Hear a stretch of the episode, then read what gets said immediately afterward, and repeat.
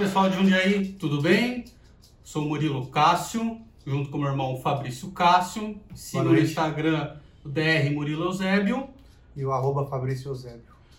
Bom, primeiro de tudo, queria agradecer aos nossos patrocinadores. O primeiro deles é EC Pinturas. Se você precisar de manutenção na sua residência, pinturas, etc., é, entre no site www.ecpinturas.com.br e faça o seu orçamento gratuito. E eu queria agradecer aqui a loja Bebidas para Todos, que forneceu mais uma vez uma cervejinha aqui pra gente. Ah, recomendo entrar no site deles, entreguem até 24 horas na cidade de Jundiaí, tá? E aí o site é www.bebidasparatodos.com.br. Obrigado, Caio. Um beijo e vamos começar? Vamos. Quero apresentar a nossa candidata de hoje, é minha amiga Elaine Miossi. Por favor, se apresente. É, boa noite, eu sou a Elaine Miossi, candidata a vereadora aqui de Jundiaí, pela região lá da Vila Progresso, Jardim Esplanada, Vila São Sebastião, HP Ama, Vianello, Jardim Estádio, tá? Agradeço aos meninos aqui a oportunidade, super legal a, a iniciativa deles e tamo junto, é isso aí. Legal. Bom, eu queria começar conversando com você, Elaine, é, no começo. Onde você estudou, onde você nasceu, que bairro que você morou em Jundiaí? Tá, minha família é Miossi, né, do Caxambu, acho que todo mundo conhece lá uhum. no Padrinho, que é o cara da linguiça. Ah. Faz uma linguiça fantástica, coitado, agora tá muito doente. Quem que é? É o do William Miossi, né? Miossi. Isso, ele faz linguiça? É, ele fazia, coitadinho, agora ele tá bem doente. Quem toma conta agora é o filho dele, o Toninho. E eles fazem linguiça, aquela panceta enrolada que é uma perdição, entendeu? Sabe aquelas coisas? Podia ter trazido aqui, ó. É, eu sou da... Meu, tô na regime.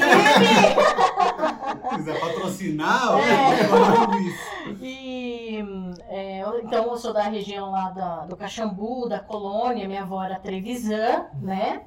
E nasci lá. Depois a gente passou a morar ali no Jardim Esplanada. Com cinco anos eu mudei para o Jardim Esplanada. Estudei no SESI da Cífico, porque meu pai trabalhou na Cífico muito a tempo. Ah, é, uhum. estudei no SESI 179. A gente no 177. Ah, que era lá do Dal Aí é, eu mudei para a escola do Jardim Esplanada, que é o José Leme, né? Uhum. Ali eu fiquei até a sétima série.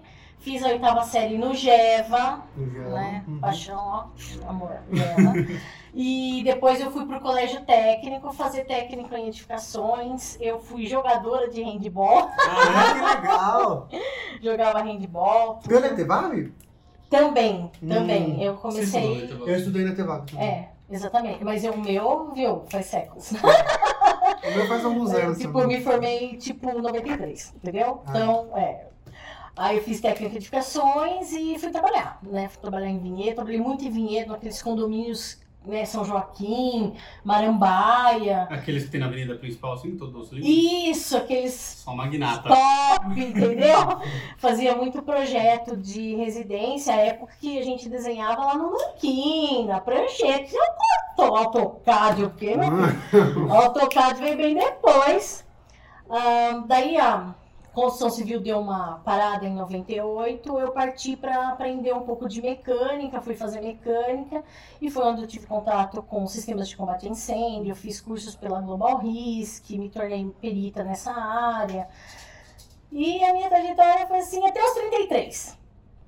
Fiz a sonhada engenharia. 33 anos. Com 33 você entrou na faculdade de engenharia? Entrei na faculdade de engenharia. Nossa, que legal. Engenharia civil aos 33 anos. E porque eu sempre gostei muito dessa área, apesar de todo mundo falar que eu devia ter feito direito, eu talvez ainda. é que quando eu virar juiz, eu já vou estar caquética. Quem eu tinha que prender já morreu tudo, então não vai resolver. Mas enfim, eu fiz engenharia civil e eu prestei concurso no DA em 2009, teve toda aquela história. Depois eu fui reintegrado em 2016. E tô lá até hoje, sou funcionária concursada, né? E, e o processo que eu ganhei deu a estabilidade para todos os concursados que, que lá estão hoje, né? Tá. Como que é isso? Explica. Então, eu prestei o concurso em 2008, tá? tá? e lá tem a lei do concurso que você presta. Então, o que Uhum. acontece? O DAI já tinha os estatutários, que são da prefeitura, emprestados ao DAI, tá? Tinha o seletista com é, estabilidade garantida e ele abriu outro concurso também para seletistas, né? Aí eu é, comecei a trabalhar em 2009, eu fui a única que passei para duas vagas, tinham duas vagas de assistente técnico e 16 pessoas concorrendo. Eu fui a única que passei. Então, nas três é, em duas fases eu concorri comigo mesma, né? Aham. E eu passei, comecei a trabalhar lá em 2009 e eu tinha um gerente que era muito top e na área de controle de perdas, né? Então eu já tinha uma bagagem da, de bombeamento, de água, de esgoto, tudo que eu já tinha trabalhado nessa área, né?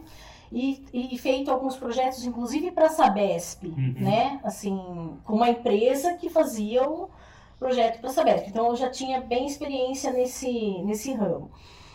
E, então ele deixava que eu desenvolvesse lá a parte de perdas dele. Então ele me pedia as coisas, eu ia lá, fazia, quê. Aí trocaram ele por um cidadão que tinha sido afastado por uns dois anos lá, porque já tinha cometido algumas gafes, né? E esse cara incompetente, né, não aceitava que uma mulher sabia mais que ele, né? Porque não é todo engenheiro civil que sabe tudo. Engenheiro civil é muito grande, você tá entendendo? Ela tem mecânica, tem elétrica, tem eletrônica, tem de tudo, sabe? E aí ele começou a me assediar. Me assediar de toda forma que vocês podem imaginar. ó. Isso já tinha se formado já. Não, nem tinha entrado na faculdade. Quantos anos você tinha quando você entrou no DAI? Há 10 anos atrás. Não, eu, eu entrei no DAI, eu entrei na faculdade. Ah, tá. Eu entrei no DAI, eu entrei na faculdade. Exatamente, eu comecei a faculdade. Eu entrei em 2009, eu comecei a faculdade em 2010. E aí você já, já sabia mais que ele pela vivência. que você Pela teve, vivência, né? porque eu trabalho, de- eu tenho 44 anos e trabalho desde os 18 nessa, Nessa área. Aham. Você tem que então, bombeamento de incêndio, bombeamento de água, só troca a bomba.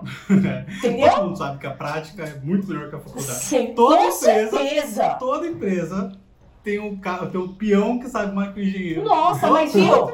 Mas viu, você aprende, viu? Se tem cara, o engenheiro civil que manja, ele aprendeu com, com os caras da obra. É, Não exatamente. existe. Os ca- são os caras da obra que sabem o que eles estão fazendo. Uhum. Você tá entendendo? Você quer ser um bom engenheiro, cara?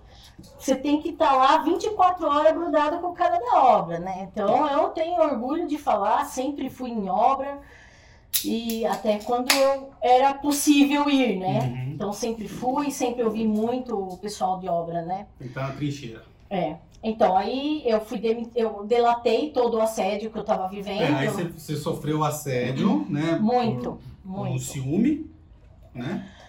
É, fora que tinha outras coisas, sabe? Do tipo assim, ó, eu não sou a pessoa. Eu aprendi uma coisa na minha vida. Onde você ganha o pão, você não come a carne. Começa por aí, entendeu? Então eu não sou a pessoa que eu mantenho beijinho daqui, beijinho dali, você tá entendendo? A pessoa vem e me cumprimenta. Eu cumprimento, eu não sou uma educada nem nada. Mas Uhum. começa muito mela mela, eu já pulo fora, porque não é a minha praia. Eu era casada e Sabe, eu sou dessa forma, né? Sim, claro. E ele gostava de que a mulherada ficava ali, sabe? Tanto que tem um vídeo lá do, do meu chefe falando, né, que ele me assediava porque eu não dava carinho pra ele. E não mesmo. Ele contou isso pra mim, eu falei, ah, você tá brincando. É, o Murilo sabe de tudo, porque ele viu o processo, Uhum. entendeu? Tem mais coisa, né? Mas tem coisa que também que eu não posso falar aqui. Pode. O quanto eu era ameaçada, um né? por orelha. É, é, então, hoje a gente dá risada, mas foi um. Não, eu lembro, eu, sei como. Pra você ter uma ideia, o, o médico, o médico do, do trabalho teve que buscar eu no carro um dia. Porque eu abri a porta, sentei no chão e comecei a chorar. Nossa, pesado. E aí o pessoal que eu sempre tive muito contato com o pessoal do galpão, que, né, eh, que eu odeio a palavra peão. Você tá entendendo? Somos todos pessoas, seres humanos, o que nos, o que nos difere é o local que trabalhamos. Sabe, tem umas coisas que eu não me conformo. Eu trabalhava, eu, eu tinha amizade muito com o pessoal do galpão. É isso que eu gosto de falar. E aí um É que tem deles. gente que usa de forma pejorativa, né? É, ah, mas é. Sabe, eu. Por isso que hoje tem muito bullying, eu acho, principalmente dentro de escola. Porque o adulto ele já tem que ensinar os valores para as crianças. Você tá entendendo? Não, não pode chamar o cara de peão, não, não pode chamar o cara de preto, não, não pode chamar o cara de olho puxado. Não é assim, gente. Você tá entendendo? Nós somos todos iguais. O que, Uhum. nos, o, que nos difere Ninguém perante... nasce preconceituoso, a pessoa se torna Se torna, se torna, porque a própria sociedade vai criando esses estigmas e tudo mais, né? E aí foi pedido, inclusive, meu prontuário médico no processo, os caras sumiram com meu prontuário médico, pô! Lembra disso? Os caras sumiram com meu prontuário médico, porque o, o médico relatava o que estava acontecendo. Entendi. Bom, para não demitir o cara, lógico, demite a mulher, né? Demite ela. Deixa. E com, com, a- com acusações sérias, assim, né? De, de vitimismo, de que fazia frescura, que era tudo loucura, né? Sim, exatamente, com acusações muito sérias. Mas desde quando eu entrei lá que eu não sou denegrida? Aliás, que eu entrei não. Desde o dia que eu fiz a primeira denúncia desse cidadão, eu sou denegrida. Sou denegrida, sou ameaçada. Ah, vou cortar sua cabeça. Ah, vou não sei. E já fui ameaçada de tudo que é jeito. As últimas ameaças agora é, foram mais graves. Aí a gente teve que apelar para outras instâncias, porque eu não posso viver dessa forma, você tá entendendo? até um certo ponto não estava me incomodando psicologicamente. Depois de um tempo, quando eu voltei e ninguém quer uma reintegrada dentro da empresa, tá? Imagina, o coitadinho do senhor chegou para mim um dia e falou assim: "Viu, moça, posso te fazer uma pergunta?" Eu falei: "Claro, senhor", né? Funcionário do DAI. Fui funcionário do DAI, lá do galpão. Eu, eu sempre eu sempre tratei a todos com igualdade.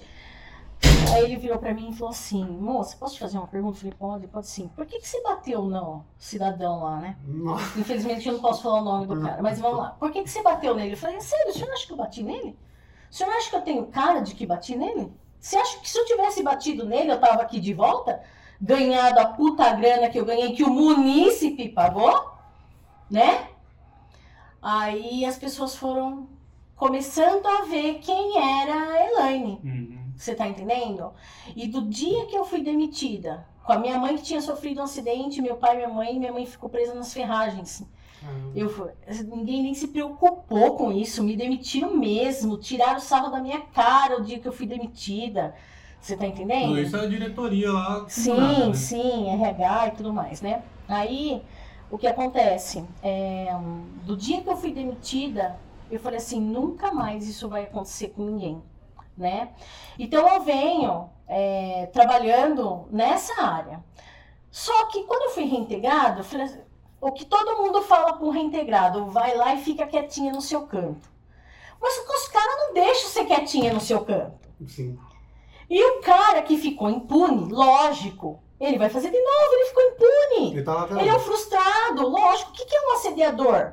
É um cara frustrado de qualquer espécie que você pode imaginar. Uhum. Você tá entendendo? Que ele tem que humilhar as pessoas para se achar melhor. Esse é o assediador. É o Uhum. perfil do assediador, tá? Então, eh, depois eu fiz cursos de, de assédio, tudo, né? Perito, tudo, uma série de coisas. Ah, eu vou Tô é, é porque italiano, italiano fala assim, alto e joga. ó, desculpa pela máscara, viu, gente? Mas eu sou do grupo de risco, então. Não, faz bem, né, faz é. se mesmo, Elaine. Eu sei que os meninos aqui são joia, mas máscara salva vidas. Aí vamos lá. É, eu peguei e, e tudo o que tinha acontecido me serviu para mostrar algumas coisas. Então, quando eu voltei para lá, depois de um certo tempo, o cara começou a encher meu saco de novo. E eu fui, delatei na Câmara em 2017. Eu assisti esse vídeo hoje. Isso, eu tinha vídeo, tinha foto, e eles não contavam de novo que eu tinha os vídeos e que eu tinha fotos, né? Aí abafaram o caso. Ah, abriram uma sindicância contra mim com uma cartinha dizendo que eu ameaçava as pessoas com arma. Diz aí, Murilo. É. É, sindicância, para quem não sabe, é quando a empresa, quando o funcionário ele é concursado, ele não pode ser demitido. Então, para demitir o funcionário, tem que abrir uma sindicância, que é um processo que vai ser analisado para fazer a demissão do funcionário. E é isso que fizeram com a Elaine. Isso. Aí plantaram uma cartinha que eu ameaçava as pessoas com, Com arma. armas. Vocês nunca pegaram uma? Deus que me livre, me guarde num negócio desse, entendeu? Por isso que tem certas coisas que eu não entro no mérito. Sim. Eu não sou a favor de arma. Então, ó, ah, porque não é, não quero saber, eu não sou a favor de armas. É. Eu acho que nunca, nunca a segurança de um país ou de um estado ou mesmo de uma cidade é arma a população. É. Isso nunca. é uma, isso é é coisa. desarme o bandido, gente. Sim. É. Isso é uma coisa que a gente está trazendo bastante para esse debate, né? Que para os eleitores tomar cuidado, que é a questão de vereador que promete que vai legalizar arma. Nossa, né? promete- eu não sou essa Não, mas pessoa. Aqui, aqui, na realidade, o vereador nem tem poder Nem para tem isso.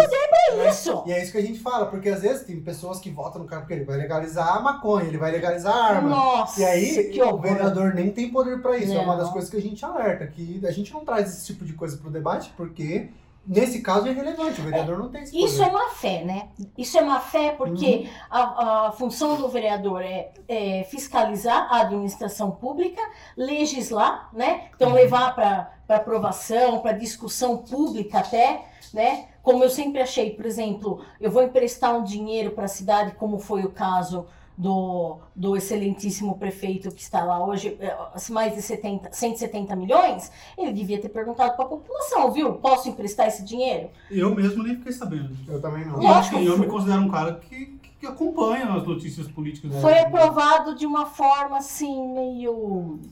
Aprovou. né? Quando viu, já Enfim, é, exatamente. Né? Então, é, eu comecei a me especializar nessa área e eu falei assim: não, não, não. Nunca mais ninguém vai me, me zoar porque eu sou gorda, me zoar porque eu, eu manco. Não, não vai. Não vai. E não vai subir em cima de mim. E eu não tô aqui ganhando dinheiro público para dar carinho para ninguém. Eu tô aqui para servir o munícipe e eu acho que eu sirvo muito bem. Uhum. Principalmente agora que eu trabalho na área de isenção, eu tento, eu tento, como é que fala? É Atender a todos com maior. é, eu tenho carinho mesmo pelo que eu faço, você tá entendendo? Então eu falei, não, não, isso não vai acontecer. Então, quando tudo isso começou a acontecer, você leva para o Ministério Público daqui de Jundiaí, nada acontece. Nada acontece. Né? Você leva para fora. Se leva para outro ministério, se leva para outro tribunal de contas, se leva para outras agências, porque tá, tá demais, tá demais, tá demais. E, e, e assim, ó, eu já ouvi eles tentarem induzir o povo a pensar assim: não, aconteceu com ela, ela tá usando, não aconteceu só comigo, não. Hoje mesmo já recebi ligação de que gerente assediou a menina lá dentro de novo. Outras meninas. Assédio dentro do DAI é prática constante. O gerente de RH empurrou a chefe de- do- da sessão pessoal dentro. É, é benefícios, desculpa. Empurrou a chefe de benefícios dentro do refeitório. Dentro do refeitório. Empurrou? Empurrou. Na violência. É, ele, ele foi pra cima dela, que não queria que ela conversasse comigo. Ah, Você tá Tá, entendendo? eu lembro desse episódio. Você lembra desse episódio? Foi feito Sim. um boletim de ocorrência, tudo, e depois foi feita uma pressão lá. Eu tem coisas que eu também não posso ainda divulgar, Sim. né? Tá sob sigilo, sigilo em outras agências, entendeu? Mas eu, eu acredito o seguinte: o que você faz aqui, você paga aqui. Uhum. Você tá entendendo? Começa por aí. E todo mundo que dá dano ao, ao patrimônio tem que devolver cada centavo. Uhum. Você tá entendendo? Então, depois que eu voltei também, por que, que também eu fui muito perseguida? Porque eu entrei no Ministério Público pedindo para que o cara lá devolvesse o dinheiro que eu recebi da indenização, ele devolvesse cada centavo do município. Foi ele que provocou isso. É, é justo que E ele a pague gente tem uma lei. Você sabia que a gente tem uma lei municipal? 530 de 2013. 530 de 2013. Uma lei Fábio. complementar. Ela regulariza as penalidades para assédio moral. Então, baseado tudo nisso daí, eu pedi ao Ministério Público que cobrasse o erário desse cidadão aí, que foi o primeiro cidadão que me assediou. Só para ficar claro, você recebeu, você ganhou um processo do- da, da prefeitura, a prefeitura te pagou e aí você Você está entrando com outro processo para a pessoa que causou isso pagar a prefeitura. Devolver o dinheiro pro pra- município. pro município, É, que é isso que é o certo. Não, com certeza. É isso que é o certo. Sim. né? Servidor público não tá lá para dar prejuízo pro município. Sim, sim, sim. Você tá entendendo? Então eu fui lá e fiz isso e a part... e aí o Ministério Público emitiu uma notificação dizendo que a administração é que tinha que cobrar isso. tá lá até hoje de gerente. Que a administração do DAI que tinha que, que tinha cobrar. que cobrar. E o Ministério Público de Jundiaí fez isso? Fez isso. Entendeu? Então, é assim, é muito difícil as coisas dentro de Jundiaí, né? Assim, infelizmente, tem práticas aqui dentro que tem que se, tem que acabar. Tem que acabar. Nós fizemos várias denúncias, né? O sindicato fez muitas denúncias, né? Mesmo porque é muito dinheiro público, é uma lambança, né? É uma lambança. E é o povo que tá pagando por isso, gente. Gente, o DAI é patrimônio de Jundiaí. Uhum. Fomos nós, munícipes, com os nossos impostos, que ajudamos a construir o DAI. Foi aqueles funcionários que estão lá até hoje que ajudaram a construir o DAI. Você tá entendendo? O DAI não é de fulano, não é de ciclano. Cada quatro anos entra um mentecato lá e né, fica que nem louco. Você tá entendendo? Cada pouco eles mudam as coisas pra gente. Sabe? Então, não é bem assim que funciona. O DAI é 100% público? Não, não é 100% público, mas é uma. Vamos falar que hoje ele é uma estatal, tá? Eu não vou entrar em pormenores porque a discussão é muito longa. Ah, não, não, Tá, só, só é. para entender, porque eu a gente descobriu aqui que o São Vicente não era público, Não, né? não é. O É, São Vicente é dos descobriu aqui. Vicentinos, isso. aí- Mas é tudo cargo comissionado Sim, que é sim, indicado sim. lá, Posso né? falar uma besteira, mas até a última vez que eu, A diretoria, que eu né? vi, o DAI era 99% do município. É, isso mesmo. Ah, Isso. então é muito é alto. muito do município. É, é, então, mas, Tá. mas é que agora com a estatal, eles fizeram umas coisas assim que a gente denunciou no processo do SINDAI. E desde 2018, então vai vendo, eu fui na Câmara 2017, fui na Câmara 2018, fui na Câmara 2019, eu vou na Tribuna Livre. E eles me processaram porque eu fui na Tribuna Livre d- Fala. falar. Ah, mas vai, então agora vai ouvir. Então agora o município de Jundiaí vai ouvir tudo que eu tenho para falar. Vai me processar porque eu fui na Tribuna Livre? Então agora todo mundo vai ouvir o que, que eu tenho para falar, o que, que eu tenho para contar, porque eu não devo nada para ninguém. Não devo. Eu quero ver qual é o que, que vão usar para me denegrir aí agora, né? Porque eles adoram denegrir uma mulher, né? Mulher, gorda, já me chamam de louca, tanto que o meu toque de celular é louca, louca, louca. Os caras começaram a me chamar de louca lá dentro. Você, você tá entendendo? O cara que me assediou. Ah, você vai almoçar com aquela louca? Ah, Então, então, já que eu sou louca, eu vou meter o louco. Vou ser candidata e vou contar para a população o que jornal nenhum divulga. Porque vocês não pensem que tudo o que aconteceu, a gente não foi pedir para JJ, para TV Tem. Opa! Não, eles não divulgam. Nada. Nada, nada, nada. Não divulga. Então, por isso a população não sabe. Por isso a população acha que ela mora na segunda melhor cidade do estado para se viver. Essa é a propaganda que a gente vê. É, lógico que vê, né? A segunda Agora, melhor cidade do país, um negócio assim. então, mas pensa Não, bem. acho que a sexta do país é a segunda do estado. Pensa bem, é a segunda do estado. Pensa bem comigo. Vamos, vamos, vamos, vamos fazer um comparativo agora. Se você mora num desses empreendimentos que eles fizeram aí, tipo, esses condomínios com essas casonas bonitas, tem rua, tem quadra, tem piscina, tem feira lá dentro. Tá ruim pra você? É, nunca, né? Agora, se você tiver que pegar o transporte público de Jundiaí que foi cortado para mais de 30% e não voltou até agora, tá bom para você? Se você for carente e não tem moradia, porque esse atual prefeito não fez uma moradia nova para quem tá em, em vulnerabilidade, tá bom para você? Não tá, né? Não. Então, como que pode ser segunda melhor? Então, sabe, Essa mídia lógica- comprada, É. mídia comprada, sabe? Essa lógica da pandemia eu nunca entendi. Sai Tanto- do seu conforto e vai ver os buracos na cidade. Sai do seu conforto e vai ver o BS, né? Porque tem isso também. Político odeia funcionário concursado. Isso é verdade. É Estão querendo óbvio. tirar aí, né? É óbvio. Ele quer pôr os caras que balançam bandeira pra ele na, na eleição. É isso que ele quer pôr lá. Você Gostei. tá entendendo? Ele odeia o concursado. Então ele não fala coisas do tipo assim, quando o seu Luiz Fernando entrou no primeiro ano de mandato dele, ele pediu para o servidor público um voto de confiança e não deu o nosso dissídio. A população de Jundiaí ficou sabendo que o servidor público abriu mão do dissídio em prol da cidade? Não ficou sabendo. Então vamos falar aqui, não é? Não fui processado fui na tribuna livre? Então vamos falar aqui.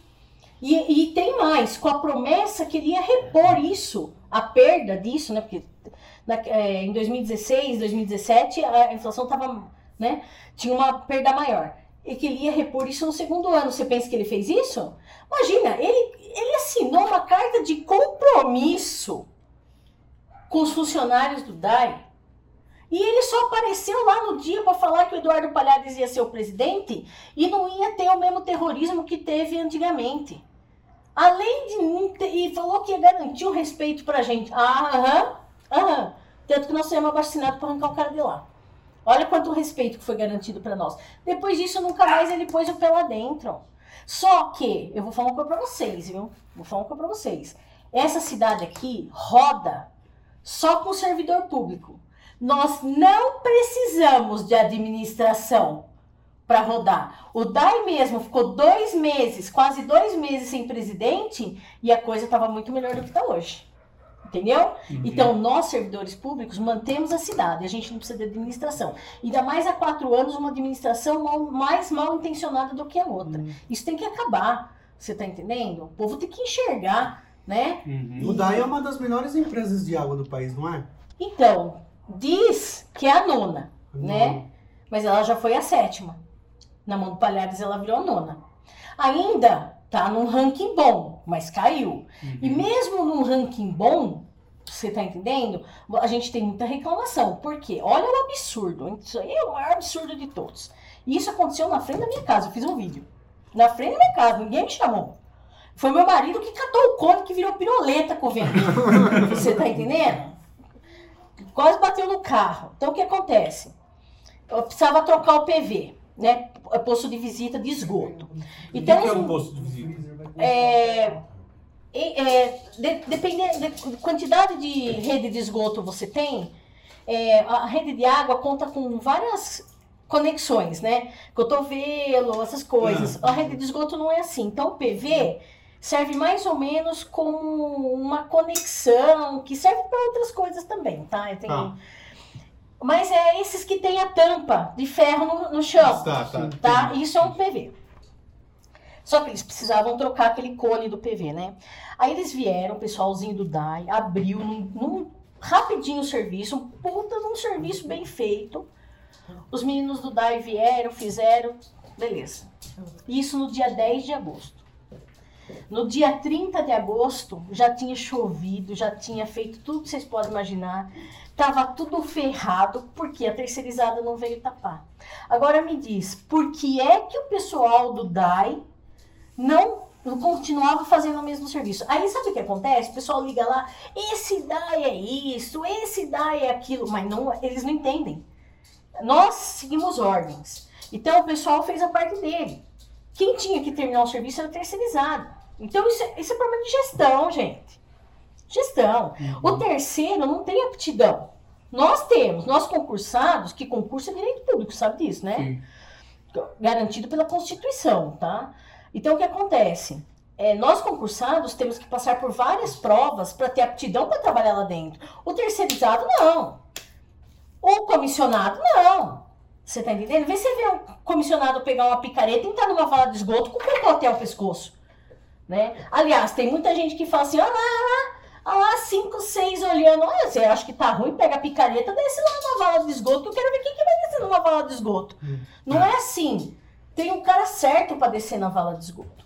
Não é qualquer um que desce. Não é, to, não é todo mundo que pode descer.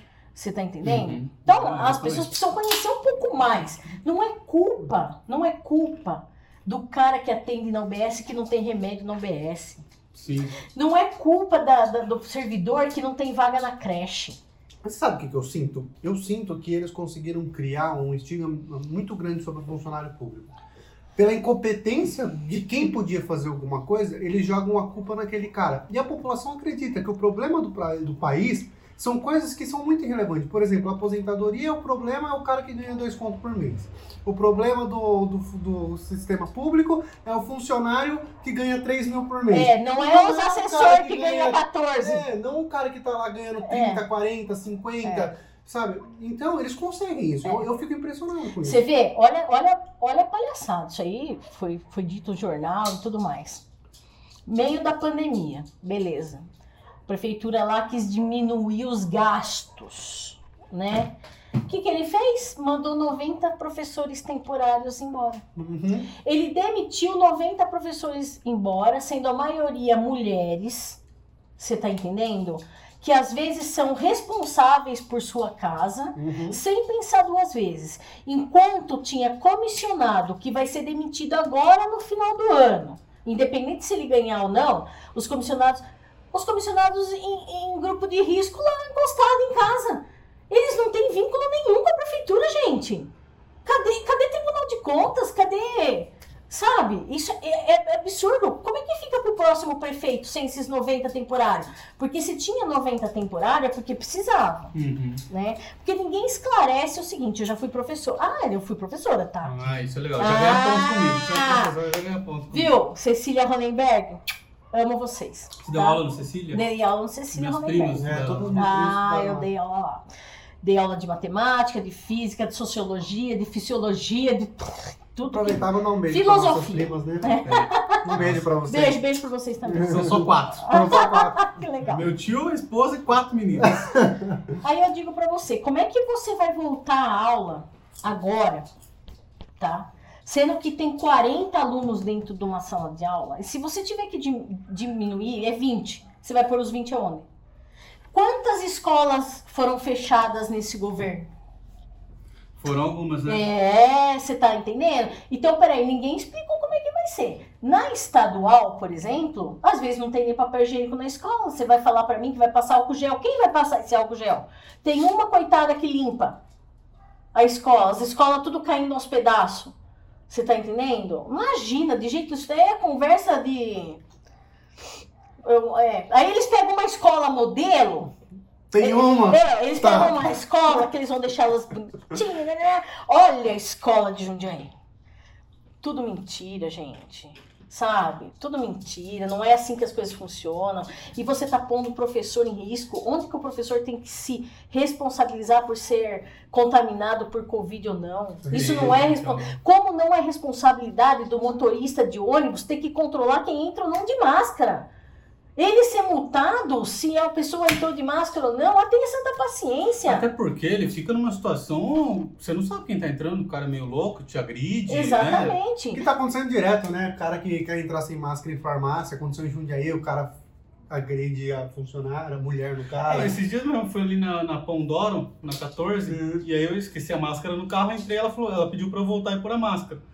Aí, beleza, voltei, pus a máscara, ainda eu dei risada, porque ela falou assim, ah, você é muito bonito, mas você vai ficar mais bonito de máscara. ela falou assim, pô, sacanagem falar que eu fico mais bonito de Boa máscara. essa, boa essa, boa essa. Aí ela falou, não, ainda que você levou na boa, mas a gente fica meio com medo de pedir, porque uma galera, quando você pede pra pôr na máscara, fica bravo, quer brigar. sendo agressiva, é. né? É, É, complicado. então, porque a gente ainda tem muitas pessoas negacionistas, né? Então isso fica, se torna meio Não, complicado. nega, cara, é uma Apesar regra. de tudo, que eu vou te falar uma coisa, eu tinha uma visão dessa pandemia no começo, depois no meio eu tive uma outra visão, e agora eu tenho outra visão, entendeu? Isso ferrou nosso comércio. O Luiz Fernando não precisava decretar eh, calamidade pública quando o, o, o Dória espirrou lá em São Paulo, porque em Jundiaí não estava ruim assim. Eu vejo pela cidade do meu marido que o comércio continuou aberto, não tinha contaminação, não foi igual aqui. Você tá entendendo? E agora um monte de comerciante pequeno fechando, Uhum. sabe? Então isso destruiu a economia da cidade. Não havia necessidade de tudo isso. Mas eu acho que isso também é um pouco de. De é, sobe mais para a esfera estadual e federal, né? Porque eu acho que eles podiam ter fazido pro país medidas para tentar segurar um pouco O problema, o problema é que é a vaidade, né? Porque a briga aqui não é por por dinheiro, tá? A briga é por poder, tá? Então, quem que é mais poderoso, o Bolsonaro ou o Dória? Uhum. Falei que eu não ia falar desse assunto, porque esse assunto é Jundiaí. Mas isso acabou refletindo nas cidades. Ô, Carlos, Belinha, Não, mas aqui é assim mesmo, Elaine. Tem cachorro, quem não gosta de cachorro, paciência. É. Aí o que acontece? É, e, e essa, essa briga, essa coisa acabou refletindo nas cidades. Né? Quando no momento desse você tinha que ter todos os governos alinhados. Né? É, gente, a gente está falando de vidas da população. eu acho que é, a gente conseguiu polarizar uma coisa que era impopularizável. Não sei nem se essa é a palavra. Não sei nem se existe, mas enfim, é uma coisa que, que não dava, né, cara? Tipo, a gente tinha que ter sentado mesmo, as lideranças sentadas e falar se é ou não. é pro bem você vai do pagar país. pra ver? É, então. Você vai pagar pra ver? Entendeu? A gente tentou. É porque, cara, é, o jeito que eu enxergo, pra quem tá no poder, a, a vida do- de quem, das outras pessoas não importa. Então, é o que eu falo pra vocês hoje. Ó, tivemos vereador, pode falar o nome? Pode. Então tá bom. Vereador Cristiano Lopes, que uh, homenageou um estuprador dando nome de rua de Jundiaí pra ele. Puta falta de respeito e descaso com as mulheres, com as crianças. Ele foi condenado por estupro. Quem? Quem que é? Eu não Vocês não sabia sabiam disso. Não, tá vendo como o povo tem memória curta? O Cristiano Lopes é, tá no jornal Novo Dia. Me lembra que depois eu passo pra você a reportagem, Uhum. tá? Ah, Eu tenho- na descrição do. É, eu acho que é Luiz Milamonte o nome do cidadão. É, é Milamonte. Ah, Eu- eu- se eu não me engano, é Luiz. Eu não sei se é José Luiz ou Antônio Luiz, alguma coisa assim, mas é Milamonte. Então, o que acontece? Foram, dar, foram homenagear uma pessoa com nome de rua e deram o nome desse cara que foi condenado por Tá estupro. mas, E estuprou uma criança. Viu? E foi É- condenado. foi condenado. Em última instância. e não só isso, Ele por- chegou a ser preso por isso tudo mais. ele foi preso por estelionato. Ó, ô gente, É, eu não era pra estar, né? você entendeu o negócio? Como é que você é um vereador de uma cidade e ganha o que você ganha e não, não sabe isso? Não dá, né? Não dá. Aí daí agora lançaram um projeto de lei que você tem que é, analisar o nome das pessoas, né? Ô, ô, mãe, Mas precisa de um projeto quando de vai- lei você vai propor um projeto, você já, já Sabe? quem quer Não, saber. e daí repercutiu tão mal o negócio que o Luiz Fernando teve que ir lá e vetar. Olha o gasto de dinheiro, porque ele tá ganhando. Essa rua não tá com o nome desse cara. Não, porque vetou. Nossa, se não. Vetou. não- A gente já tem a fama de que vereador serve só pra votar nome de rua. O cara vai falar um negócio desse. Temos o Albino, que foi expulso do PSB por racismo, É, que foi o rapaz que tava tirando foto nela Chaves. É, temos o Romildo aí denunciado por nepotismo, já tá, acho que o Ministério Público já está se movimentando aí porque parece que deu ok, né, pro, pro nepotismo dele. É, Então, nepotismo, pra quem não sabe, é empregar parente com cargo público. exatamente. Temos o Douglas Medeiros. Dá para escolher nos dedos as polêmicas dele, mas vamos falar da pior de todas. No meio da pandemia, ele falar que o vereador não ganha o suficiente, achar que tem que ter aumento. Lembra disso? Ah, cara, ó. É sério, vocês querem tudo isso outra vez? Quer tudo isso outra vez? O Pensa. salário do vereador é em torno de 10 mil reais, né? É, então aí depois tem aqueles prêmios, aquelas coisas, né? É, Eu acho que isso, você falar isso é o maior desrespeito que você pode ter com qualquer pessoa. Igual aquele cara aqui falou numa esfera deputado federal ou estadual, que ele falou que ele não ganhava dinheiro para fazer uma festa, uma festa de 15 anos para a filha dele. E na mesma época que ele falou isso, tinha uma pessoa que trabalhava comigo que ganhava seus 2 mil, 2.500 reais por mês, dando uma festa para a filha dela com maior orgulho. E o cara que ganha 30 mil reais por mês falar que não consegue dar uma festa de 15 anos para a filha dele, cara, é muita humilhação. Para mim isso Esse, esse, na verdade, é uma das coisas que, que mais me a cara- incomodam com nossos políticos. É que eu até brinco com ele que assim, a gente não, não vota em quem não anda de ônibus, quem nunca andou de ônibus. É. Por quê? É porque é o cara que não conhece o problema da cidade. O cara entendeu? fala uma coisa dessa, né? O cara falar que, que ele ganha pouco, que não é o suficiente, ele não conhece o cara que ganha mil reais. Ele não conhece o cara que ganha o salário mínimo. Que é a maioria da população. Lógico, É lógico. verdade. E aí, como Lógico. você vai gerir uma cidade que você não conhece a realidade do seu povo. Exatamente, não conhece a realidade.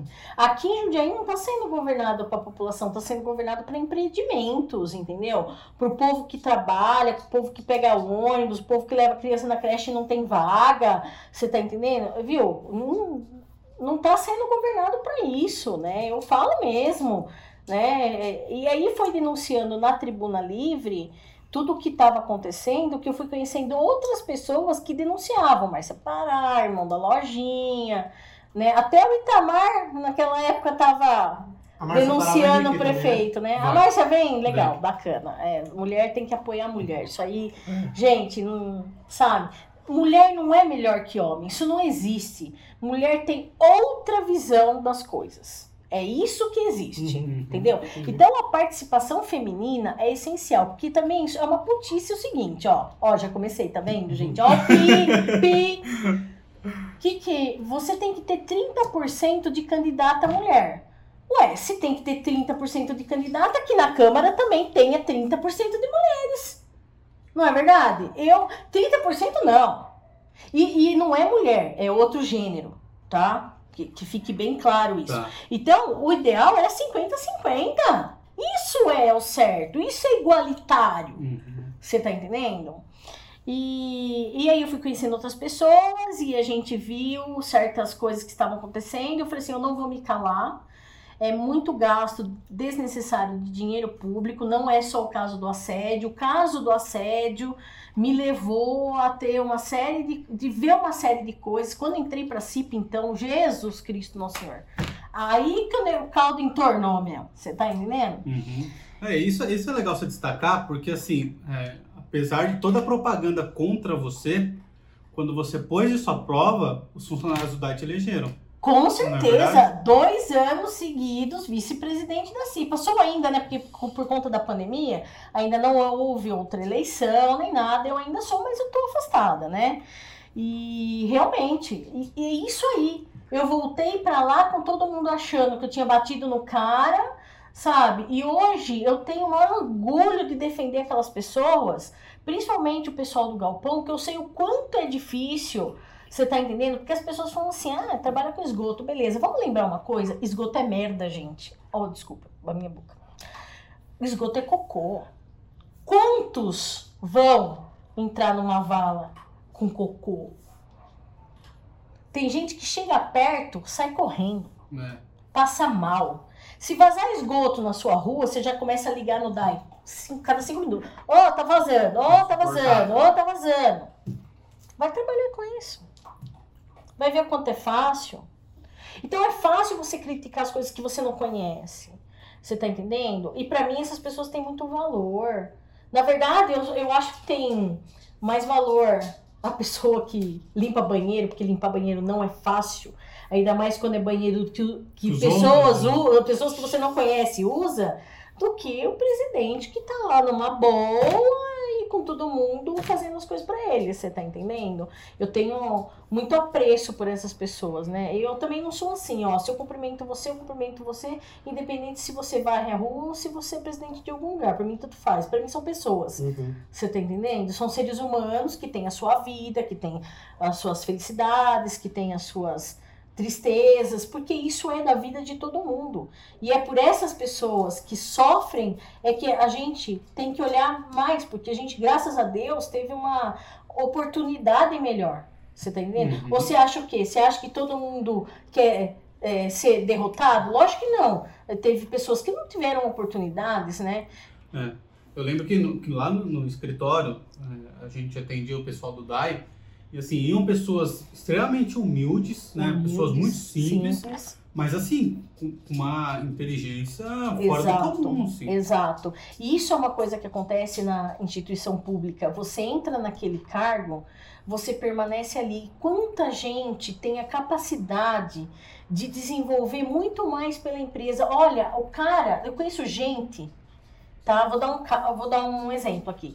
O, o cara que entra de auxiliar administrativo, ele não cresce para lugar nenhum. Ele continua sendo auxiliar administrativo. A menos que ele seja cargo de confiança e passe a ser chefe e tudo mais. Mas ele vai ser auxiliar administrativo. Aí, tem gente que faz engenharia, tem gente que faz, né, por exemplo, fez engenharia ambiental.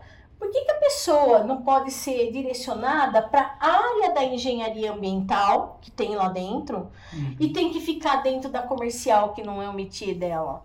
Você vai, ser, você vai aproveitar muito mais esse funcionário. Talento, Mas né? não, não é assim que funciona, gente. Você tá entendendo? Sim.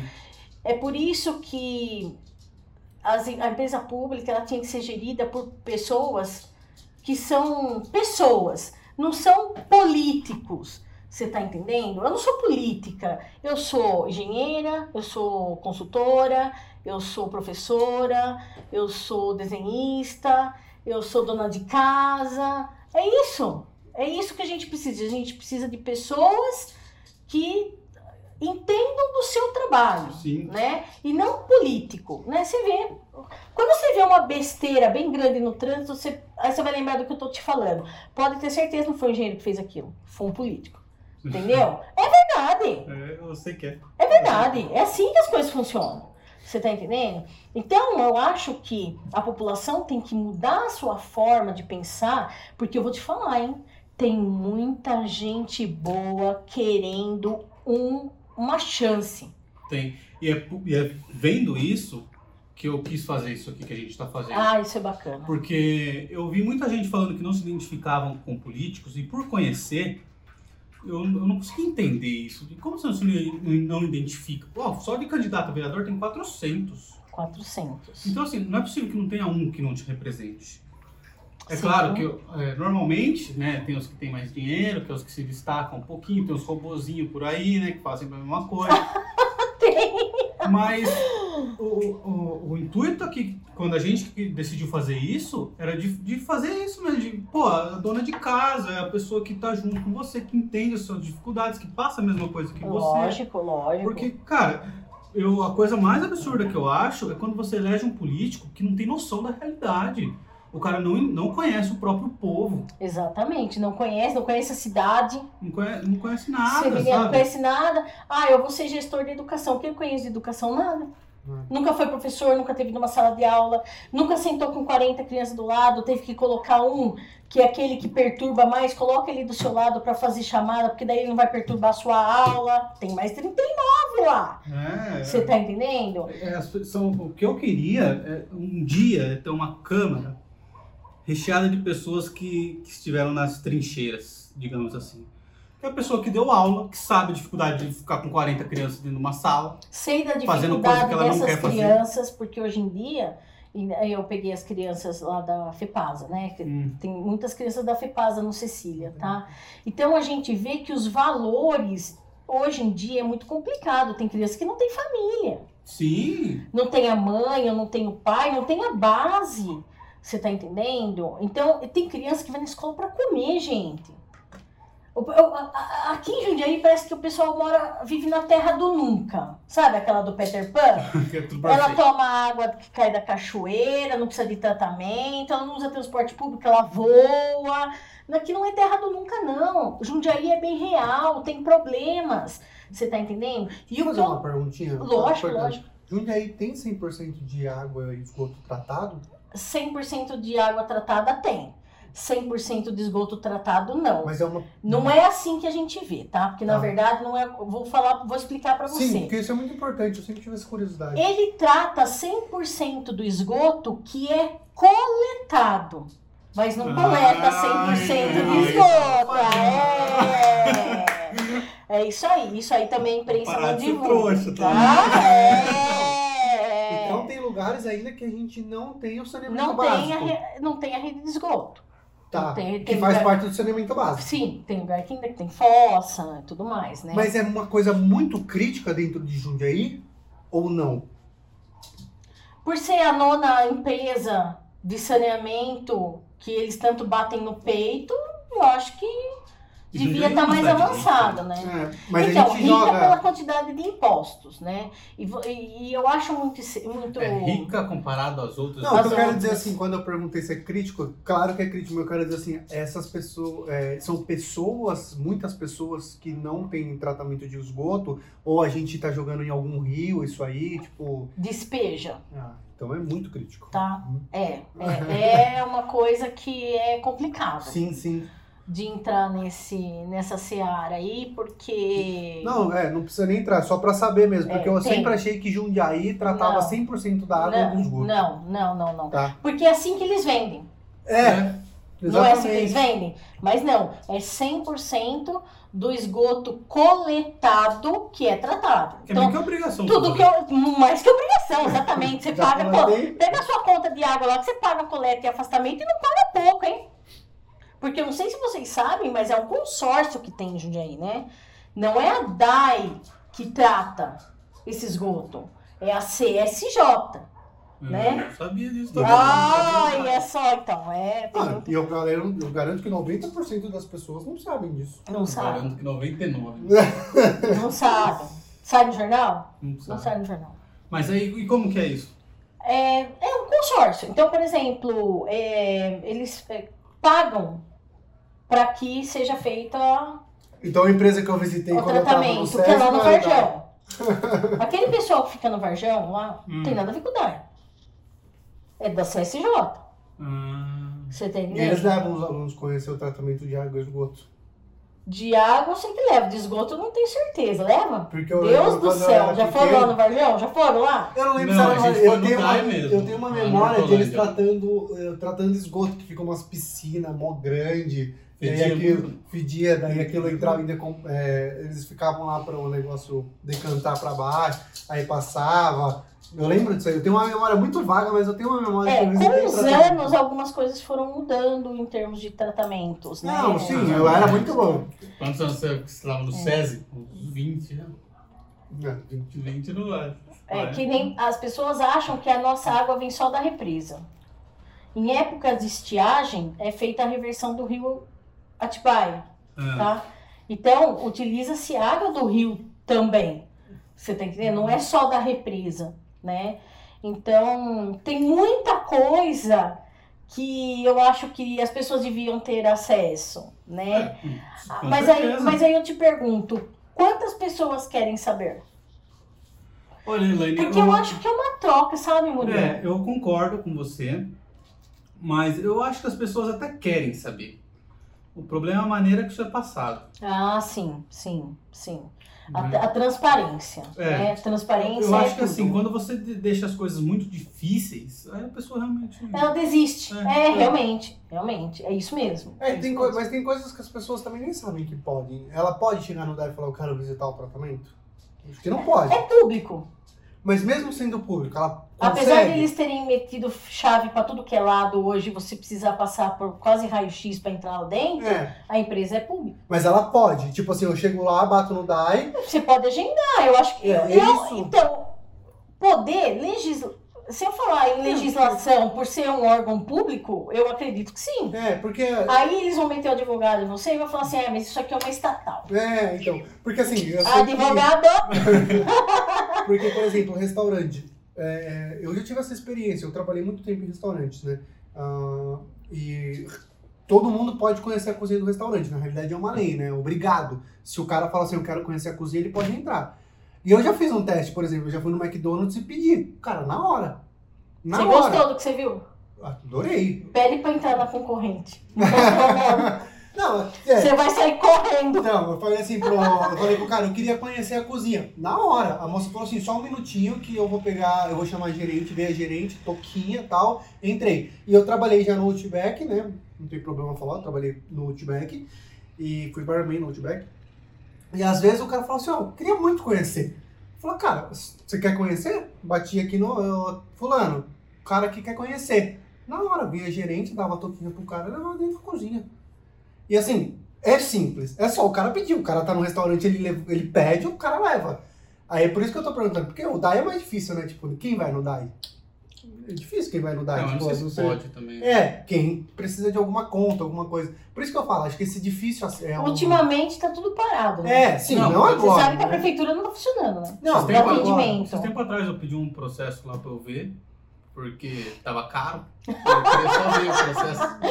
E não deixaram ver o processo. Então, mas pode. Eles tinham que deixar. É público.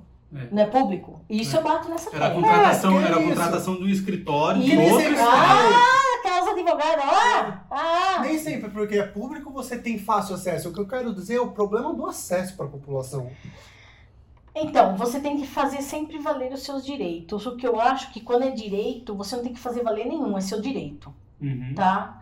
O problema é que aqui no Brasil, todo mundo acha que pode impedir o direito do outro, certo? Então você tem que ficar brigando pelo seu direito. Aí quando você briga pelo seu di- direito, você é a barraqueira, você é a. Entendeu? É assim que Ela funciona. tem essa fama também, né? Ah, você também? Então Tem. tá bom. Então, tá- Eu- então tamo junto, tamo junto. Tô no Procon direto ali. Ah, certeza. Cer- Quantos, quantos que eu sei que pagam contas duas, três vezes, não vão no Procon? Você tá entendendo? Quantas pessoas você tá entendendo? Então, a gente tem uma cultura que precisava mudar um pouco, você É, eu entendeu?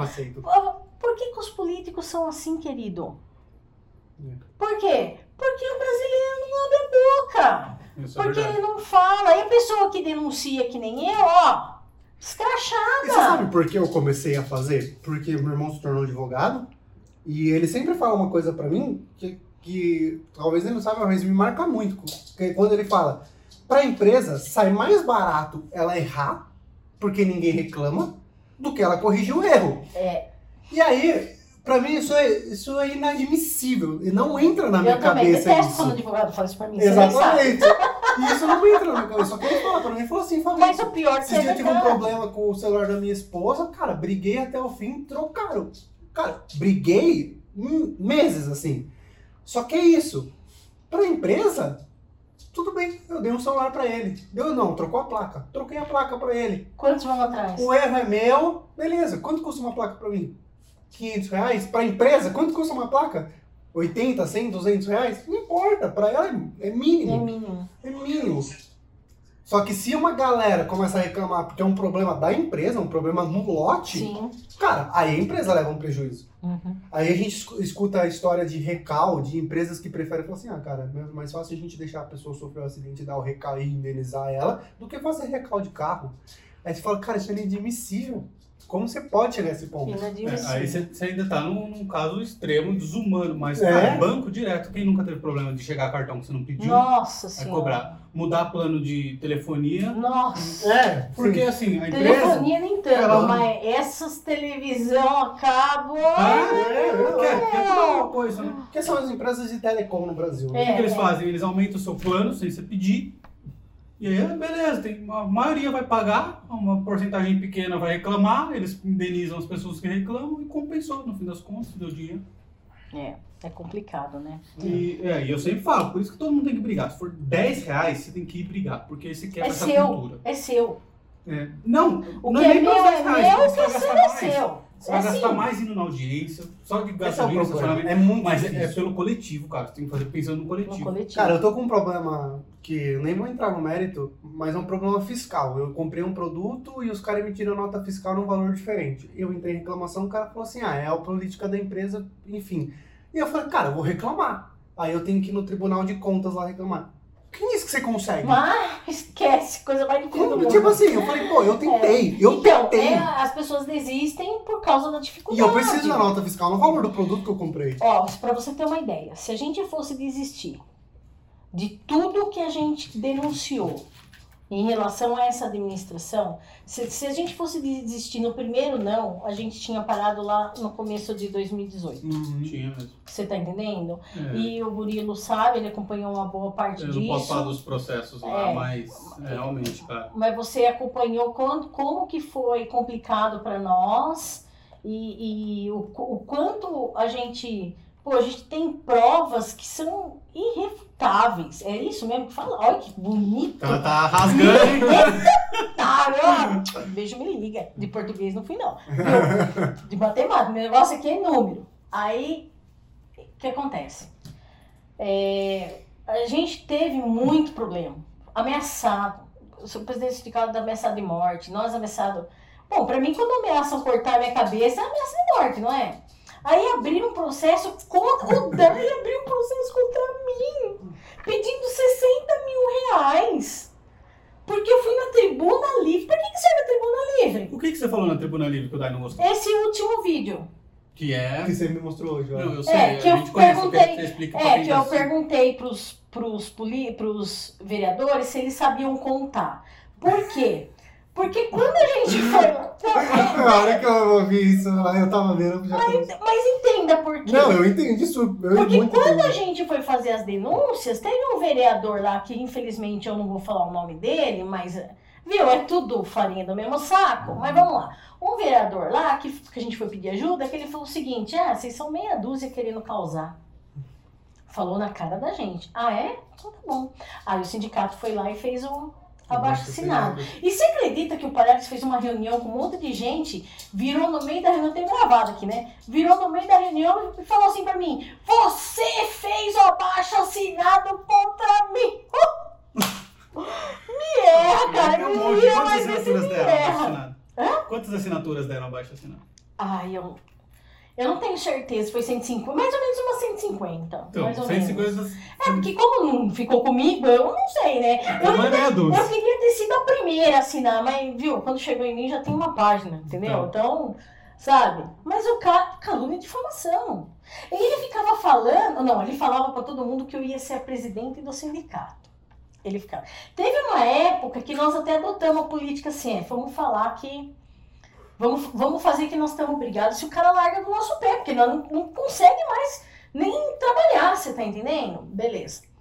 Aí depois ele começou a falar que eu queria ser vereador. Eu falei, arrumei um cabo eleitoral. Ué? Eduardo Palhares, meu cabo eleitoral? Eu preciso de cabo melhor? Que isso? Né? Deus ao livre, credo. Eu prefiro eu e Deus. Aí começou a falar isso. Aí teve uma hora que me encheu as paciências. Eu falei assim, não, eu não quero ser vereador. Eu quero ser presidente da DAI.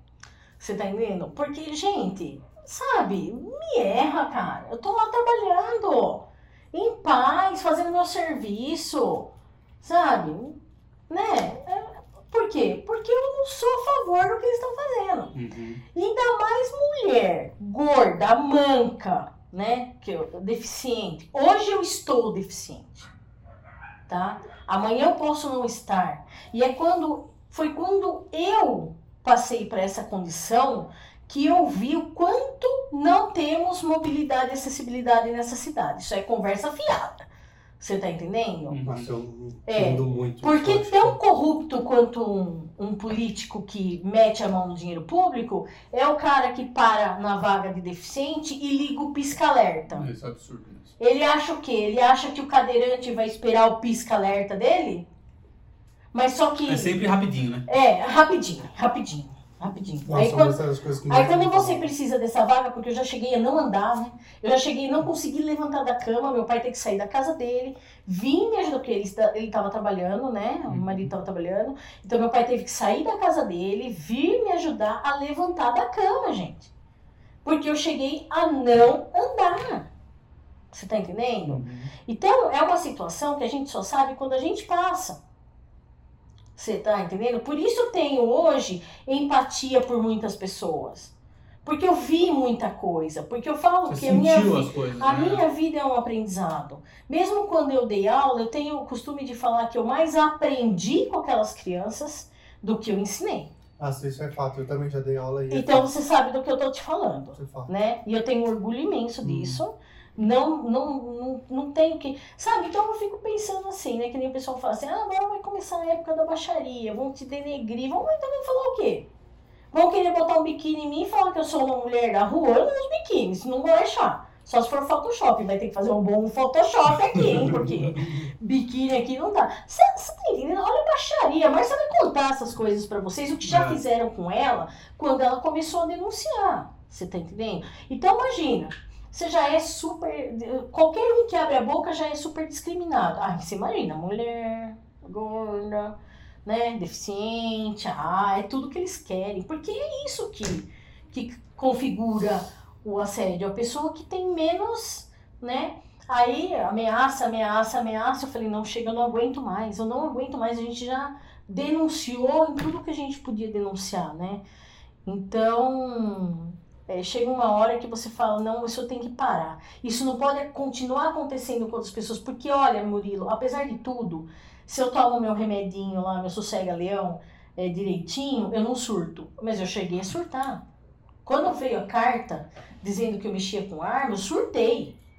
Porque é uma coisa que é intolerável para mim, esse tipo de mentira.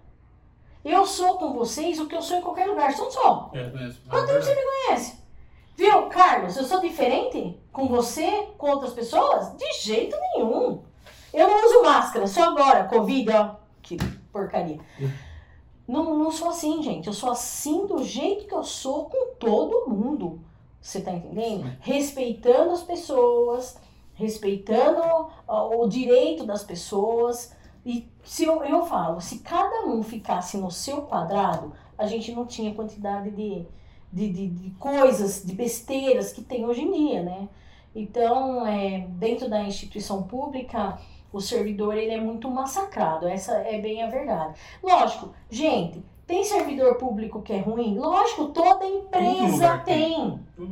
Eu trabalhei em empresas privadas antes de ser funcionária pública. Você tá entendendo? A fama dos advogados, Helene. Ah! É, advogado já tem um certo É. jeito de tratar.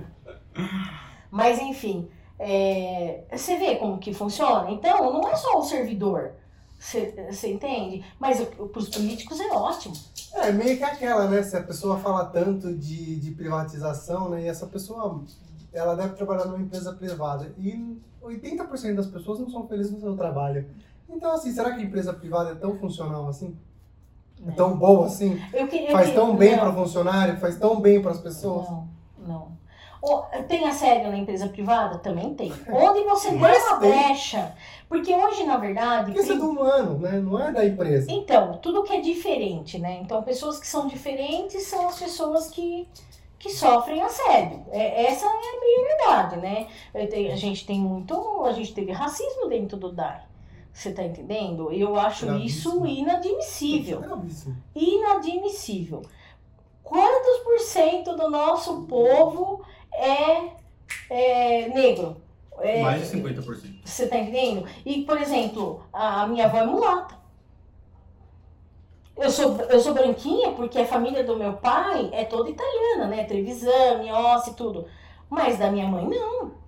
Você tá entendendo? Então eu tenho aqui no meu sangue. Eu não nego isso, tá aqui, ó. Não tem como negar. Na verdade, toda essa população brasileira tem. É né? isso que eu tô falando. Então, o que te dá o direito de é, humilhar e, e- e diminuir uma pessoa por causa da cor dela ou por causa da, da, de- da onde ela vem, né? Por exemplo, que é o caso dos orientais e que, né, o pessoal que andou falando um monte do de chinês. Eu trabalhei numa empresa de, de um chinês. Você tá entendendo? E era uma organização assim sem é, eu não tenho lá para falar, muito pelo contrário, né? Então, é, como que as pessoas podem falar, falar esse tipo de coisa, né? Eu já trabalhei com argentinos, eu já trabalhei com americanos, né? Graças a Deus.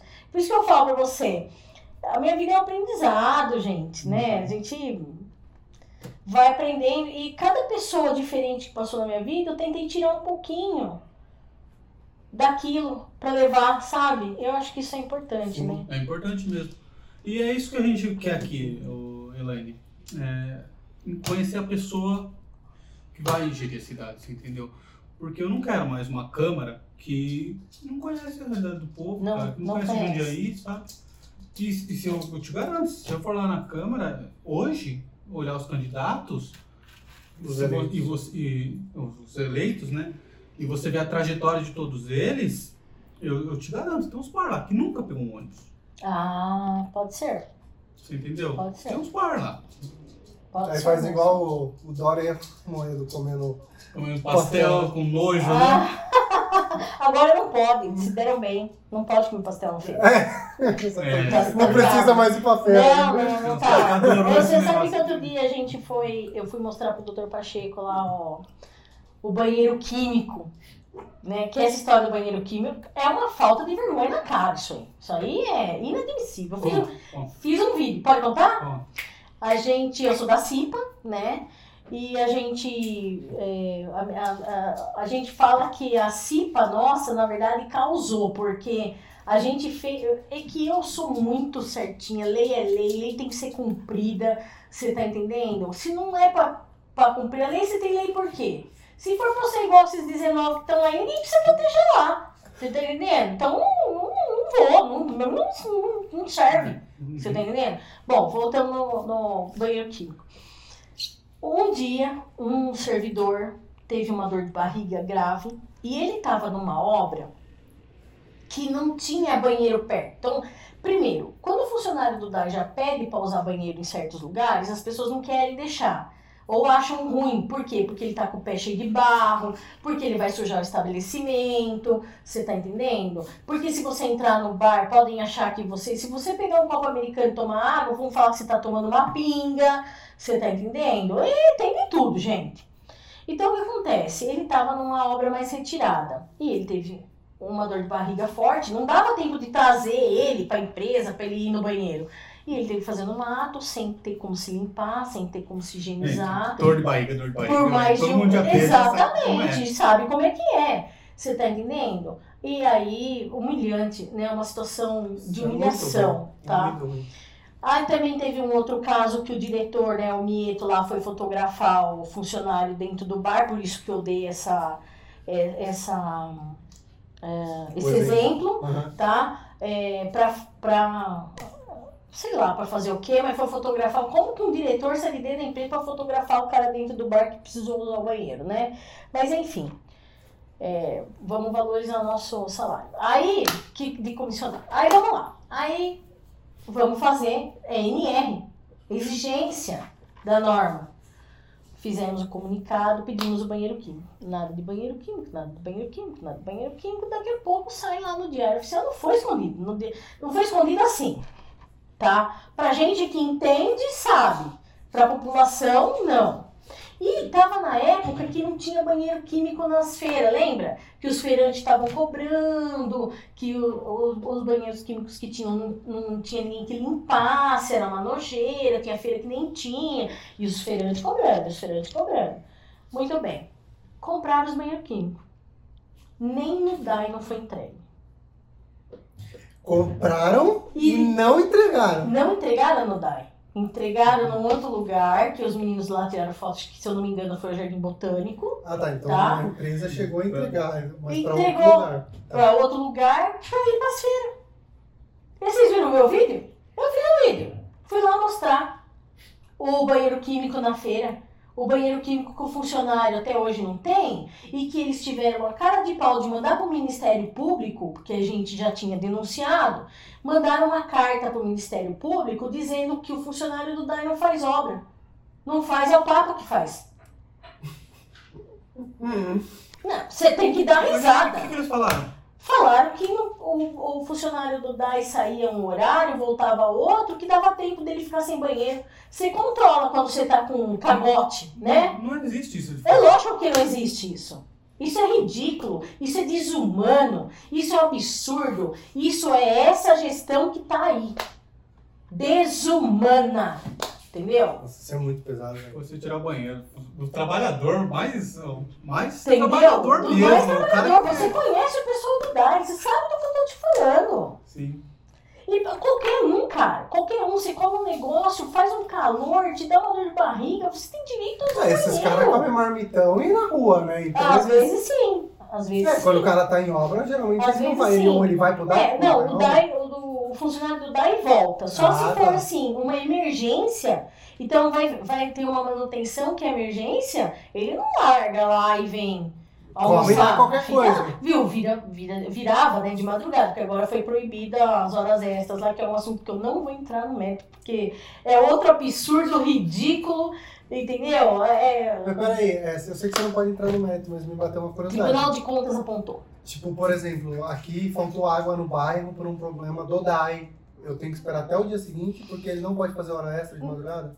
É, isso? mais ou menos isso. Mais ou menos isso, tá? É, agora parece que voltou algumas equipes de plantão, Ah, tá. tá? Mas Entendi. no começo, lembra aquela doutora que vazou no Fazenda Grande, que foi tudo dentro da casa da mulher, Não, que que a minha preocupação na real foi mais essa, porque. tipo ficou assim, quatro horas vazando a doutora. É, quatro É, horas. Por- eu fico pensando assim, ah, beleza, a população, ah, um bairro ficar sem água por, sei lá, 5, 6, 7 horas, ah, beleza, você consegue.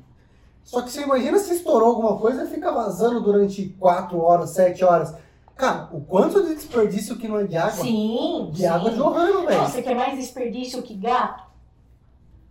Gato dá um monte de desperdício.